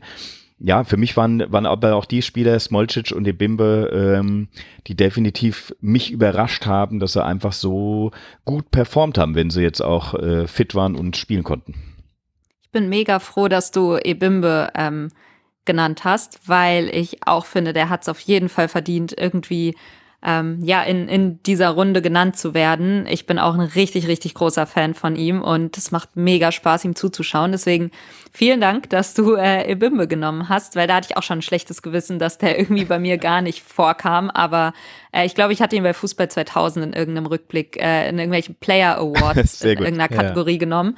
Aber ja, deswegen richtig, richtig cooler Gerne. Spieler und deswegen auch gute Nominierung, muss ich sagen. Ja. Für welchen von den beiden entscheidest du dich denn jetzt final? Weil wir wollen ja hier nur einen Namen stehen haben. Äh, dann äh, entscheide ich mich an der Stelle für Smolcic, so wie es auch hier auf meinem Zettel steht, weil es ja noch eine Kategorie gibt, wo er dann auch gut reinpassen würde, Bimbe, dementsprechend. Ja. Äh, ja, ist jetzt auch gar nicht, gar nicht so schwierig, weil Ebimbe ist tatsächlich mein Kandidat. ähm, okay. den ich da äh, Sehr gut. aufgeschrieben habe. Ähm, aus folgender Begründung heraus. Ähm, ich war der Meinung, dass es für Kamada hart wird, ähnlich wie es Alex auch beschrieben hat, äh, dass er dann durchaus auch andere Spieler auf den Positionen da sind. Jetzt wusste man allerdings, dass er ja in den Saisons vorher auch immer regelmäßig seine 15, 16, 17, 18 Scorerpunkte da geliefert hat. Von daher war es jetzt für mich nicht die große Überraschung, dass er tatsächlich performt, sondern eher ähm, auf welcher Position.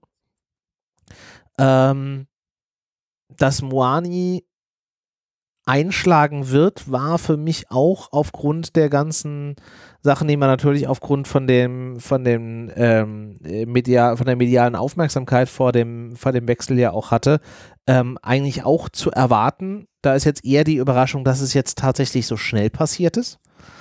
Ähm, Smolcic hatte für mich zu wenig, zu wenig Einsätze, aber äh, auch da hatte ich eigentlich gedacht, okay, der ist ein guter, sehr guter Abwehrspieler gewesen. Da war meine Erwartungshaltung auch, dass er da früher oder später einschlägt. Womit ich halt auch, ähnlich wie Dennis es beschrieben hat, überhaupt nicht gerechnet habe, ist äh, eben Ebimbe, weil der Spieler für mich so absolut unbekannt war, der für mich auch eher von der Ansetzung her als äh, Rotationsspieler gedacht war, der natürlich dann zum gewissen Grad auch davon profitiert hat, dass der ein oder andere Spieler nicht äh, verfügbar war, aber dass der dann halt auf so vielen Positionen so performt und mit was für einer Energie der da auf diesem Platz unterwegs ist, das war für mich einfach schon eine ganz große äh, Überraschung in dieser Hinrunde. Ähm, und ich bin erneut froh, dass ich nicht Olli Glasner bin und da eine Aufstellung basteln müsste, weil ich würde da wahrscheinlich 20 Spieler aufstellen am Ende des Tages. Ja. Deswegen wäre mein Votum an dieser Stelle für Junior Dina Ebimbe. Der bei den Hörerinnen und Hörern auf Platz 2 auch tatsächlich gelandet ist. Ach ja, okay. Ähm, mit äh, ein, 67 ähm, Stimmen, die er bekommen hat, was aber aufgrund der hohen Verteilung äh, knapp 32 Prozent sind. Platz 1 bei den Hörerinnen und Hörern mit äh, 72 Stimmen, also gar nicht so viel mehr als Ebimbe, ähm, ist Moani. Okay. Das war für die Hörerinnen und Hörer die größte Überraschung. Äh, und nur um das mal einzuordnen, auf, den, auf dem dritten Platz haben wir zwei Spieler, die wir auch schon genannt haben, nämlich Kamada und Lindström, die jeweils nur 19 Stimmen bekommen haben. Da sieht man so ein bisschen, wie sehr die Verteilung da einfach auch äh, an der Stelle ist. Ja, kommen wir zu äh, Kategorie äh, Nummer drei, nämlich die Frage nach dem, nach dem Unsung Hero, also den, den nicht besungenen Helden der äh, Saga, die wir da in der Hinrunde erlebt haben. Und auch da würde ich sagen, fangen wir mit unseren an und äh, lösen dann am Ende auf, was die Hörerinnen und Hörer da geschrieben haben. Und jetzt darf mal der Dennis anfangen. Was hast du denn da auf deinem Zettelchen? Oh. Okay, also ähm, dadurch, dass wir jetzt auch in der anderen Kategorie schon Ebimbe genannt hatten, er war nämlich hier auch für mich äh, in der Kategorie natürlich ganz vorne dabei, werde ich mich jetzt für meine zweite Wahl entscheiden und das ist für mich an der Stelle Sebastian Rode. Liegt so ein bisschen daran, ähm, dass er auch in diesem Jahr, wenn er fit war und ich weiß, wie er gelitten hat, dass er beim ersten Spiel in der Champions League nicht dabei sein konnte Mhm. Und ähm, wie er dann äh, sozusagen dazu kam, auch wie sich diese ich muss sagen, er hat schon gezeigt, dass er ein ganz wichtiger Part ist, dass er im Endeffekt in diesen entscheidenden Situationen einfach diese Bissigkeit hat und ja auch die ein oder andere Vorlage dort äh, für Treffer ähm, einfach mit erzwungen hat. Und wir haben vorhin über, äh, wir haben die Mannschaftsaward gewonnen. Sebastian Rode steht für mich für dieses für diesen, für diesen ja, Mannschaftswillen, für diese Durchsetzungskraft, für dieses, ich gebe einfach 110 Prozent, auch wenn mein Körper kann ich danach wegwerfen, aber dafür haben wir jetzt das Spiel, äh, habe ich alles gegeben und dann passt das. Dementsprechend, ja, äh, jetzt sagen vielleicht viele, ja, aber das ist doch äh, kein Unsung Hero, der ist doch bekannt und äh, das ist in Ordnung, aber er geht ein bisschen unter, finde ich. Es ist so, ja. ähm, Sebastian Rode ist so jemand, der ah, das ist, der ist nicht mehr so im Fokus momentan. Das ist so, wir, wir haben hier andere Spieler, ne, äh, Kamada, Muani, Götze und äh, Trapp und all die wir da hinten äh, bei der ersten Runde gespro äh, gesprochen haben. Da ist eben, fällt dir nicht sofort Rode ein. Deshalb finde ich, äh, hoffe ich zumindest ein begründeter äh, Einwand, warum er für mich ein Unsung Hero ist. Hm. Okay. Ähm, ich kann kurz spoilern. Rode ist bei den Hörerinnen und Hörern auf Platz 2 gelandet. Oh. Also okay. du bist nicht so weit weg von der, von der Massenmeinung. Äh, Patricia, was hast du denn da stehen? Ja, also ich finde, Rode ist auch eine gute Wahl. Ähm, finde ich, geht wirklich ein bisschen unter. Meine Wahl war Jakic, ja. ähm, weil er halt wirklich gefühlt jede Position in der Defensive bis auf Torwart gespielt hat. Äh, in einer Zeit, als es bei der Stimmt. Eintracht wirklich gebrannt hat in der Defensive. Ja. Also wo äh, Abgänge, Verletzungen und dann ist irgendwie Hasebe da in der Mitte ausgefallen und man hat sich gedacht, oh Gott, oh Gott, was machen wir jetzt? Und Jakic ist einfach von der 6 auf Rechtsverteidiger gegangen, auf Libero gegangen und hat alles gespielt. Natürlich war es nicht immer perfekt und es gab vielleicht auch den ein oder anderen Wackler, aber alles in allem hat er alles souverän gespielt und auch immer mit einer mit einer Hingabe und mit einer, also der ist die Sache einfach angegangen mit, ja, jetzt spiele ich halt diese Position und ich gebe hier mein Bestes und äh, ja, ich mache das, um der Mannschaft zu helfen und nicht, ach, keine Ahnung, das ist nicht meine Position. Natürlich bringe ich nicht äh, die beste Leistung und ähm, ja, Basti hatte zum Beispiel auch mal eine Anekdote erzählt, als äh, er Jakic wohl am Flughafen getroffen hat und der sich extrem drüber geärgert hatte, dass er einen Elfmeter verursacht hat. Und ähm, das sind halt so Dinge, dass er es nicht irgendwie drauf schiebt, von wegen, ach, keine Ahnung, ich spiele auch eine Position, die ich so nicht gewohnt bin, sondern dass er da wirklich an sich äh, ja rumkritisiert und irgendwie immer seine beste Leistung bringen will. Und das finde ich äh, stark und ja, wie gesagt, einfach ein Allrounder, äh, Allzweckwaffe von Glasner in einer Zeit, wo es wirklich eng war personell bei der Eintracht in der Defensive. Und von daher finde ich, ja, der bekommt schon auch Lob, aber ähm, geht trotzdem natürlich bei den vielen anderen Spielern, die auch krasse Leistungen gebracht haben, immer so ein bisschen unter. Von daher Jakic für mich. Mhm. Ja, absolut nachvollziehbar. Alex, Da stehen tatsächlich zwei Namen bei mir auf der Liste. Ähm, zum einen auch Christian Jakic, mhm. weil äh, ja Patricia hat genau die richtigen Gründe dafür schon schon genannt. Ähm, aber zum anderen steht da auch bei mir tatsächlich Kevin Trapp, der für mich mehr denn je irgendwie so dieses äh, Mentalitätsmonster-Ding zur Eintracht reinbringt. Mhm. Ähm, und es ist mir eigentlich jetzt nochmal während der WM so richtig bewusst geworden, warum ich Trapp so geil finde, nämlich als ich gesehen habe, wie Manuel Neuer im Tor spielt. Also ungeachtet der Torwartqualitäten, ähm, gab es im Spiel Costa Rica, weiß ich nicht, ob ihr euch daran erinnert, gab es so zwei, drei Szenen, wo ähm, die Abwehrspieler Trüdiger, Süle, ähm, ihn einmal komplett haben hängen lassen und ähm, dem Gegner den Ball nochmal vor die Füße gespielt haben ähm, und er mit so einer Parade retten musste. Und Kevin Trapp wäre in der Situation einfach ausgerastet und hätte seine Vorderleute angeschrien und geguckt, dass wieder Ordnung in den Haufen kommt. Und was macht Manuel Neuer? Der feiert seine Parade. Und ich glaube, also das hat mir einfach nochmal gezeigt, wie krass wichtig gerade dieser Mentalitäts- und Feuereifer, den Kevin Trapp in die Mannschaft reinbringt, mhm. wie wichtig das ist, ähm, um hinten auch gerade mit den jungen Spielern, mit äh, Tuta, der sich das ein oder andere Mal verschätzt hat, zu riskant gespielt hat, ähm, auch ein Endika, denen allen auch noch so ein bisschen die, die Erfahrung vielleicht auf dem Niveau auch fehlt. Ähm, wie krass wichtig es ist, da jemanden zu haben, wer Kevin, wie, wie Kevin Trapp, der die Zügel in der Hand hält. Mhm. Ja, und deswegen für mich, ja, eigentlich die Nase vor Jakic, ähm, auch wenn er eigentlich schon auch viel Lob abgekriegt hat. Ja, kann ich, äh, kann ich komplett nachvollziehen. Ja, Torwart geht, finde ich, auch oft geht irgendwie auch unter, unter, trotzdem. Ja. Ja. Ja. Deswegen habe ich ihn in meine Top 3 dann genommen, weil ich unbedingt wollte, dass er auch irgendwie mal Anerkennung bekommt. Aber absolut logische Wahl, finde ich auch. Yes. Äh, ganz, ganz viel Liebe für Kevin Trapp. Es ist echt, äh, der verkörpert auch irgendwie den Verein zusammen mit Sebastian Rode. Ähnliche, ähnliche Energy auf dem Platz, muss ich ja. sagen. Mhm. Dieses Vorangehen, dieses äh, auch mal laut werden, wenn was irgendwie nicht passt. Äh, von daher, nee, finde ich, ist echt eine gute Wahl. Also für welchen von deinen beiden Spielern entscheidest du dich? Bleibst du letztendlich bei ja, Kevin ich bleibe, Trapp? Ich bleibe, wie gesagt, ich bleibe bei äh, Kevin Trapp. Okay. Du, René? Ähm, auch ein, ein Spieler, der ähm, sehr wenig aufgetaucht ist, wo man immer froh war, wenn er da war, auch wenn man nicht viel über ihn vielleicht gesprochen hat, aber man sofort gemerkt hat, wenn er mal nicht auf dem Platz steht. Das könnt ihr vielleicht schon ahnen, äh, wen ich meine. Ähm, für mich ist es äh, Gipel So. Auch ein unwahrscheinlich wichtiger Spieler in diesem, in diesem Mittelfeld, auch vielleicht nicht so laut, aber einfach auch unwahrscheinlich laufstark, der einfach auch ganz viel für die Mannschaft macht, auch ein wahnsinnig äh, kreativer Spieler und auch gerade in dieser Zentrale neben einem Kamada auch so super funktioniert hat, aber finde ich sehr wenig Aufmerksamkeit dafür bekommt.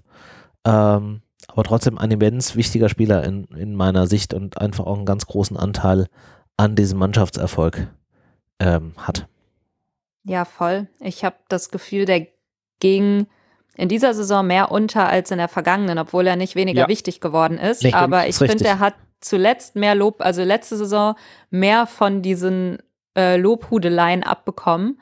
Ja. Und jetzt weniger, was wahrscheinlich auch daran liegt, dass irgendwie noch mehr neue Spieler da sind, begeisternde Spieler, ähm, Spieler wie Kamada konstanter geworden sind, Lindström den nächsten Schritt. Also da ist so viel passiert und es gab irgendwie so viel Lob, dass das wahrscheinlich irgendwie untergegangen ist. Aber ja, es ist schon richtig. Also seine Rolle ist nicht weniger wichtig geworden, ganz im Gegenteil.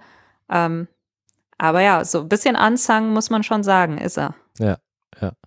So, jetzt kommen wir dazu, was die Hörerinnen und Hörer gesagt haben. Ich mache mal hier ähm, die Liste äh, ein bisschen größer ähm, und äh, fange jetzt mal von hinten an. Ich sehe jetzt hier in der Auswertung bei den Hörerinnen und Hörern gerade äh, in sechs Feldern Werte drinstehen, weil das die sind, wo sich die meisten Stimmen drauf verteilt haben. Also auf Platz sechs äh, Mario Götze, wobei ich nicht finde, dass der Anzang war, der, der hat schon sehr viel Aufmerksamkeit bekommen. Ähm, auf Platz 5 auch ein Spieler, den wir jetzt nicht mit drin haben, aber der einfach auch, wenn er auf dem Feld war, äh, extrem wichtig war, äh, Makoto Hasebe.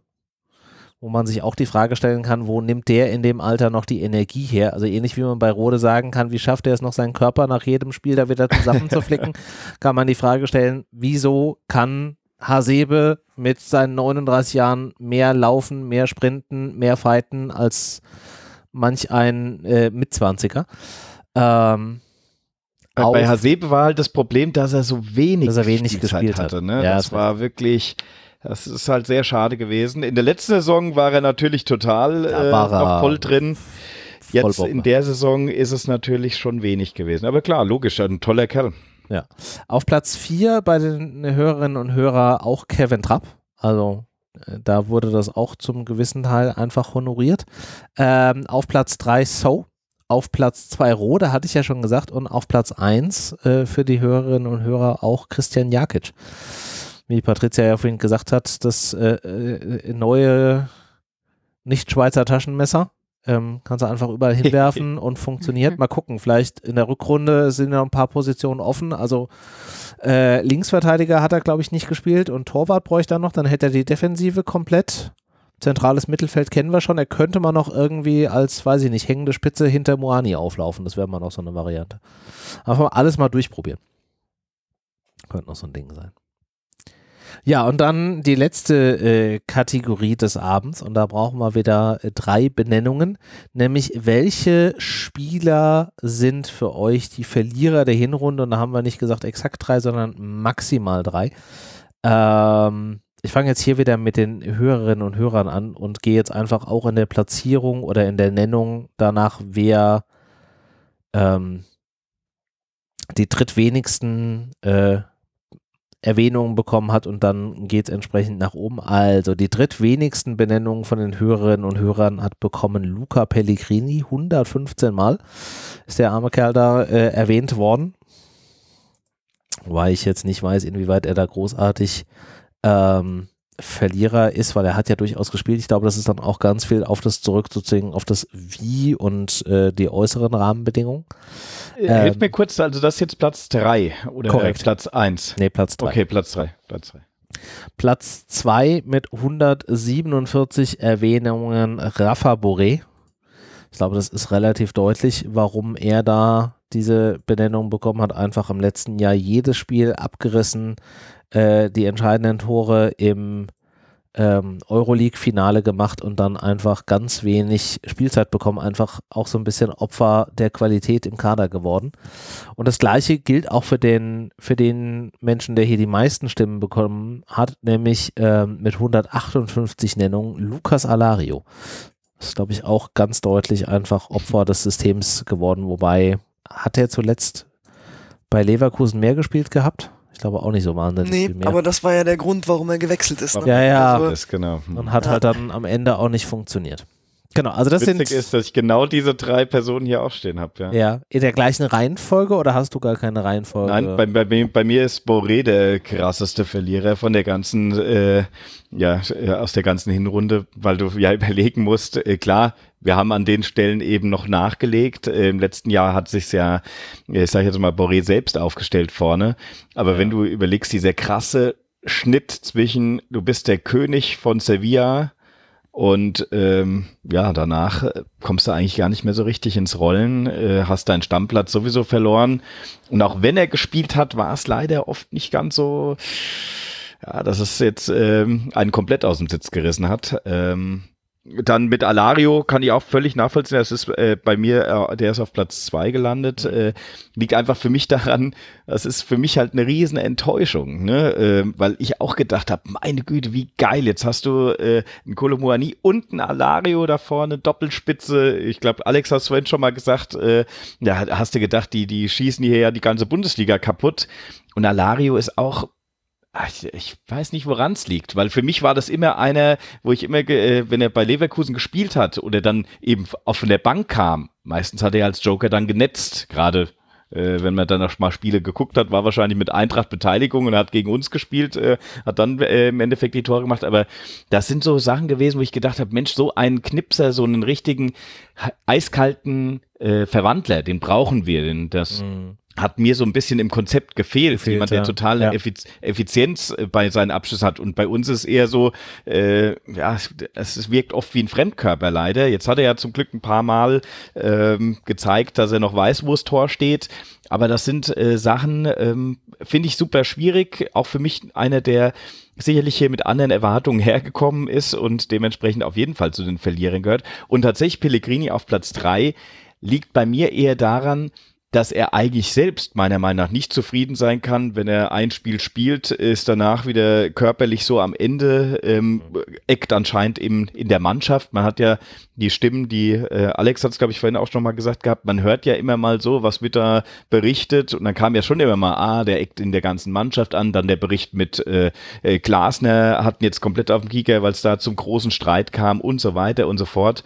Mhm. Also ich, ich könnte mir schon vorstellen, dass er seine Rolle vielleicht in Frankfurt auch ein bisschen anders gesehen hat. Und ähm, ja, für mich auch jemand, der uns an der Stelle natürlich, wenn im Vergleich mit Kostic auf keinen Fall ein Ersatz für ihn ist, sollte er vielleicht auch gar nicht sein, aber die Lücke ist für mich an der Stelle auch nicht äh, ja, nachweislich zufriedenstellend gestopft. Also die linke Seite ist für mich wirklich noch eine Position, wo ich nichts dagegen hätte. Genau, dass wir da im Endeffekt nochmal, wenn mal wieder Geld da ist und äh, ein guter Spieler zur Verfügung stehen könnte, nicht nochmal nachgebessert werden sollte. Ja. Ja, kann ich verstehen. Wie, wie, wie sieht es denn bei euch aus? Was habt ihr denn da stehen? Wer möchte? Ich äh, habe da drei, ja, äh, zwei andere Namen, einen gleichen. Ähm, Alario ist äh, für mich einer der, der Verlierer, weil ähm, ja, er sich mit dem Wechsel was anderes versprochen hat und ich glaube, das, was er sich vorgestellt hat, ist einfach mal komplett nicht aufgegangen. Mhm. Äh, was ich mir von ihm versprochen habe, ist leider auch komplett nicht aufgegangen. Deswegen ist es so äh, Missverständnis pur. Ähm, dann wer sich äh, auch einfach aus meiner Sicht jetzt fast alles kaputt gemacht hat, ist äh, Hauge. Auch wenn er das äh, als Leihspieler woanders tut, ähm, aber ja immer noch unser Spieler ist. Äh, du, jeden hatte ich ja gar nicht mehr im Blick. Gut, ja. Ja, aber er hat halt jetzt auch einfach bei seinem, bei seinem Leihverein einfach mal komplett keine Rolle gespielt, ne? Ja, und äh, wenn du es da nicht schaffst, dich zu motivieren und dir den Arsch aufzureißen, um dich da einfach nochmal zu präsentieren, mhm. dann sagt das halt auch, glaube ich, relativ viel aus. Und äh, ja, wenn er jetzt zur Eintracht zurückkommt, wird er, äh, glaube ich, noch weniger Chancen haben wie vor dem Wechsel. Aber die Chancen, dass er jetzt irgendeinen abnehmenden Markt findet, die sind halt auch sehr gering. Mhm. Ja. ja. Und äh, dann halt leider durch die Verletzung ausgebremst, Ansgar Knauf, der ähm, eine super vorherige Saison gespielt hat und da halt leider jetzt erstmal nicht mehr dran anknüpfen konnte, ähm, was ich aber glaube ich eher auf die auf die Verletzung schieben würde, ähm, fehlenden Spielrhythmus und hofft, dass das in der Rückrunde wiederkommt. Mhm. Patricia. Ja, für mich ist es äh, Boré ganz oben, einfach weil ja, irgendwie Europapokal hält, die einzige Spitze gefühlt bei der Eintracht in der vergangenen Saison, ähm, hohes Standing irgendwie gehabt und jetzt eigentlich meistens auf der Bank anzutreffen. Das ist, äh, der hat halt tatsächlich seinen Stammplatz verloren und ähm, ist sehr, sehr schade für ihn. Und ja, er ist ja auch nicht so ganz zufrieden, was man hört äh, mit der Rolle, verständlicherweise, aber ja, Absolut. hat halt sehr, sehr viel Konkurrenz jetzt mittlerweile da vorne drin. Ähm, von daher glaube ich eine ja, logische Wahl. Ähm, dann habe ich auch einen verletzten Spieler genommen und zwar Touré, weil ich finde, da hat ihn auch seine Verletzung ausgebremst, ähm, mhm. der sich ja in der ja, Ende der vergangenen Saison äh, schon echt gut reingespielt hat und rangespielt hat und wirklich gute Spiele gemacht hat. Also endlich mal der Touré, den wir uns irgendwie, glaube ich, lange, lange gewünscht hatten. Yes. Und ähm, ja, erhofft hatten. Und er war wirklich da. Ja, und dann kommt wieder die Verletzung und dann fällt er wieder komplett raus, zumal es ja wirklich Chancen gab, sich da in der Abwehr irgendwie festzubeißen mit den ganzen Verletzungen und ähm, ja, wir hatten es ja, dass Jakic dann sogar da reingerutscht ist und das wäre, glaube ich, eine Chance für Touré gewesen. Ja, war aber ja Stimmt, dann verletzt.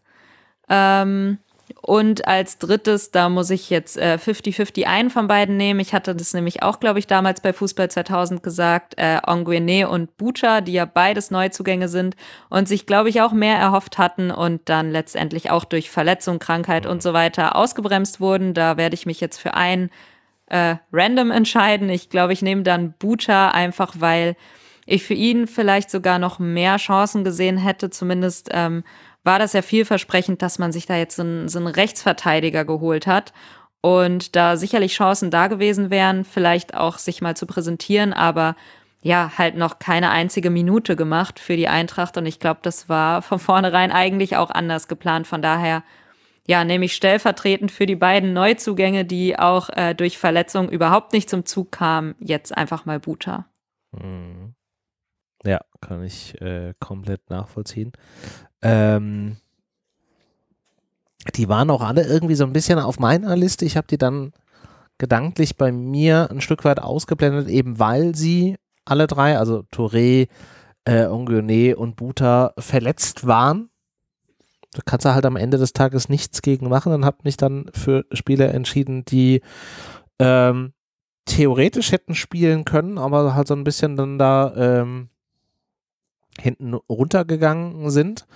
Ähm, Pellegrini ist bei mir nicht mit drin auch, weil ich denke, ja, der ist jetzt nicht wirklich ein Verlierer. Äh, in dem Sinne, er hätte ja Chancen gehabt oder hatte definitiv mehr Chancen, sich zu präsentieren als andere. Ähm, Alario habe ich auch nicht mit drin, was einzig und allein daran liegt, dass meine Erwartungshaltung bei ihm jetzt nicht so wahnsinnig groß war und ich ihn eher als ja, Wechselspieler an der Stelle gesehen habe, weil ich einfach der Meinung war, dass andere an der Stelle mehr Einsatzzeiten erwarten dürfen.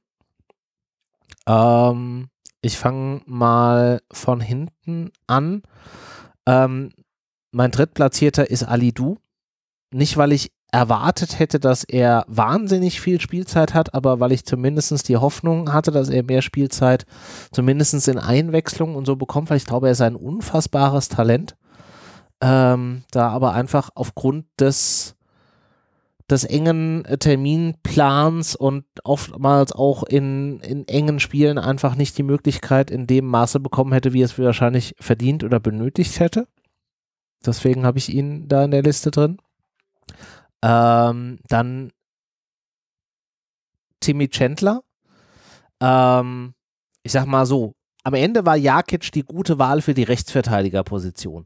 Aber wenn der Trainer am Ende sagt, ich setze da lieber einen positionsfremden Spieler auf diese Position ein, obwohl du ja eigentlich einen Rechtsverteidiger, vielleicht auch ein bisschen Rechtsaußenverteidiger da irgendwie sitzen hast, dann ist das schon irgendwie so ein bisschen äh, eine klare Richtung, die da vorgegeben wird.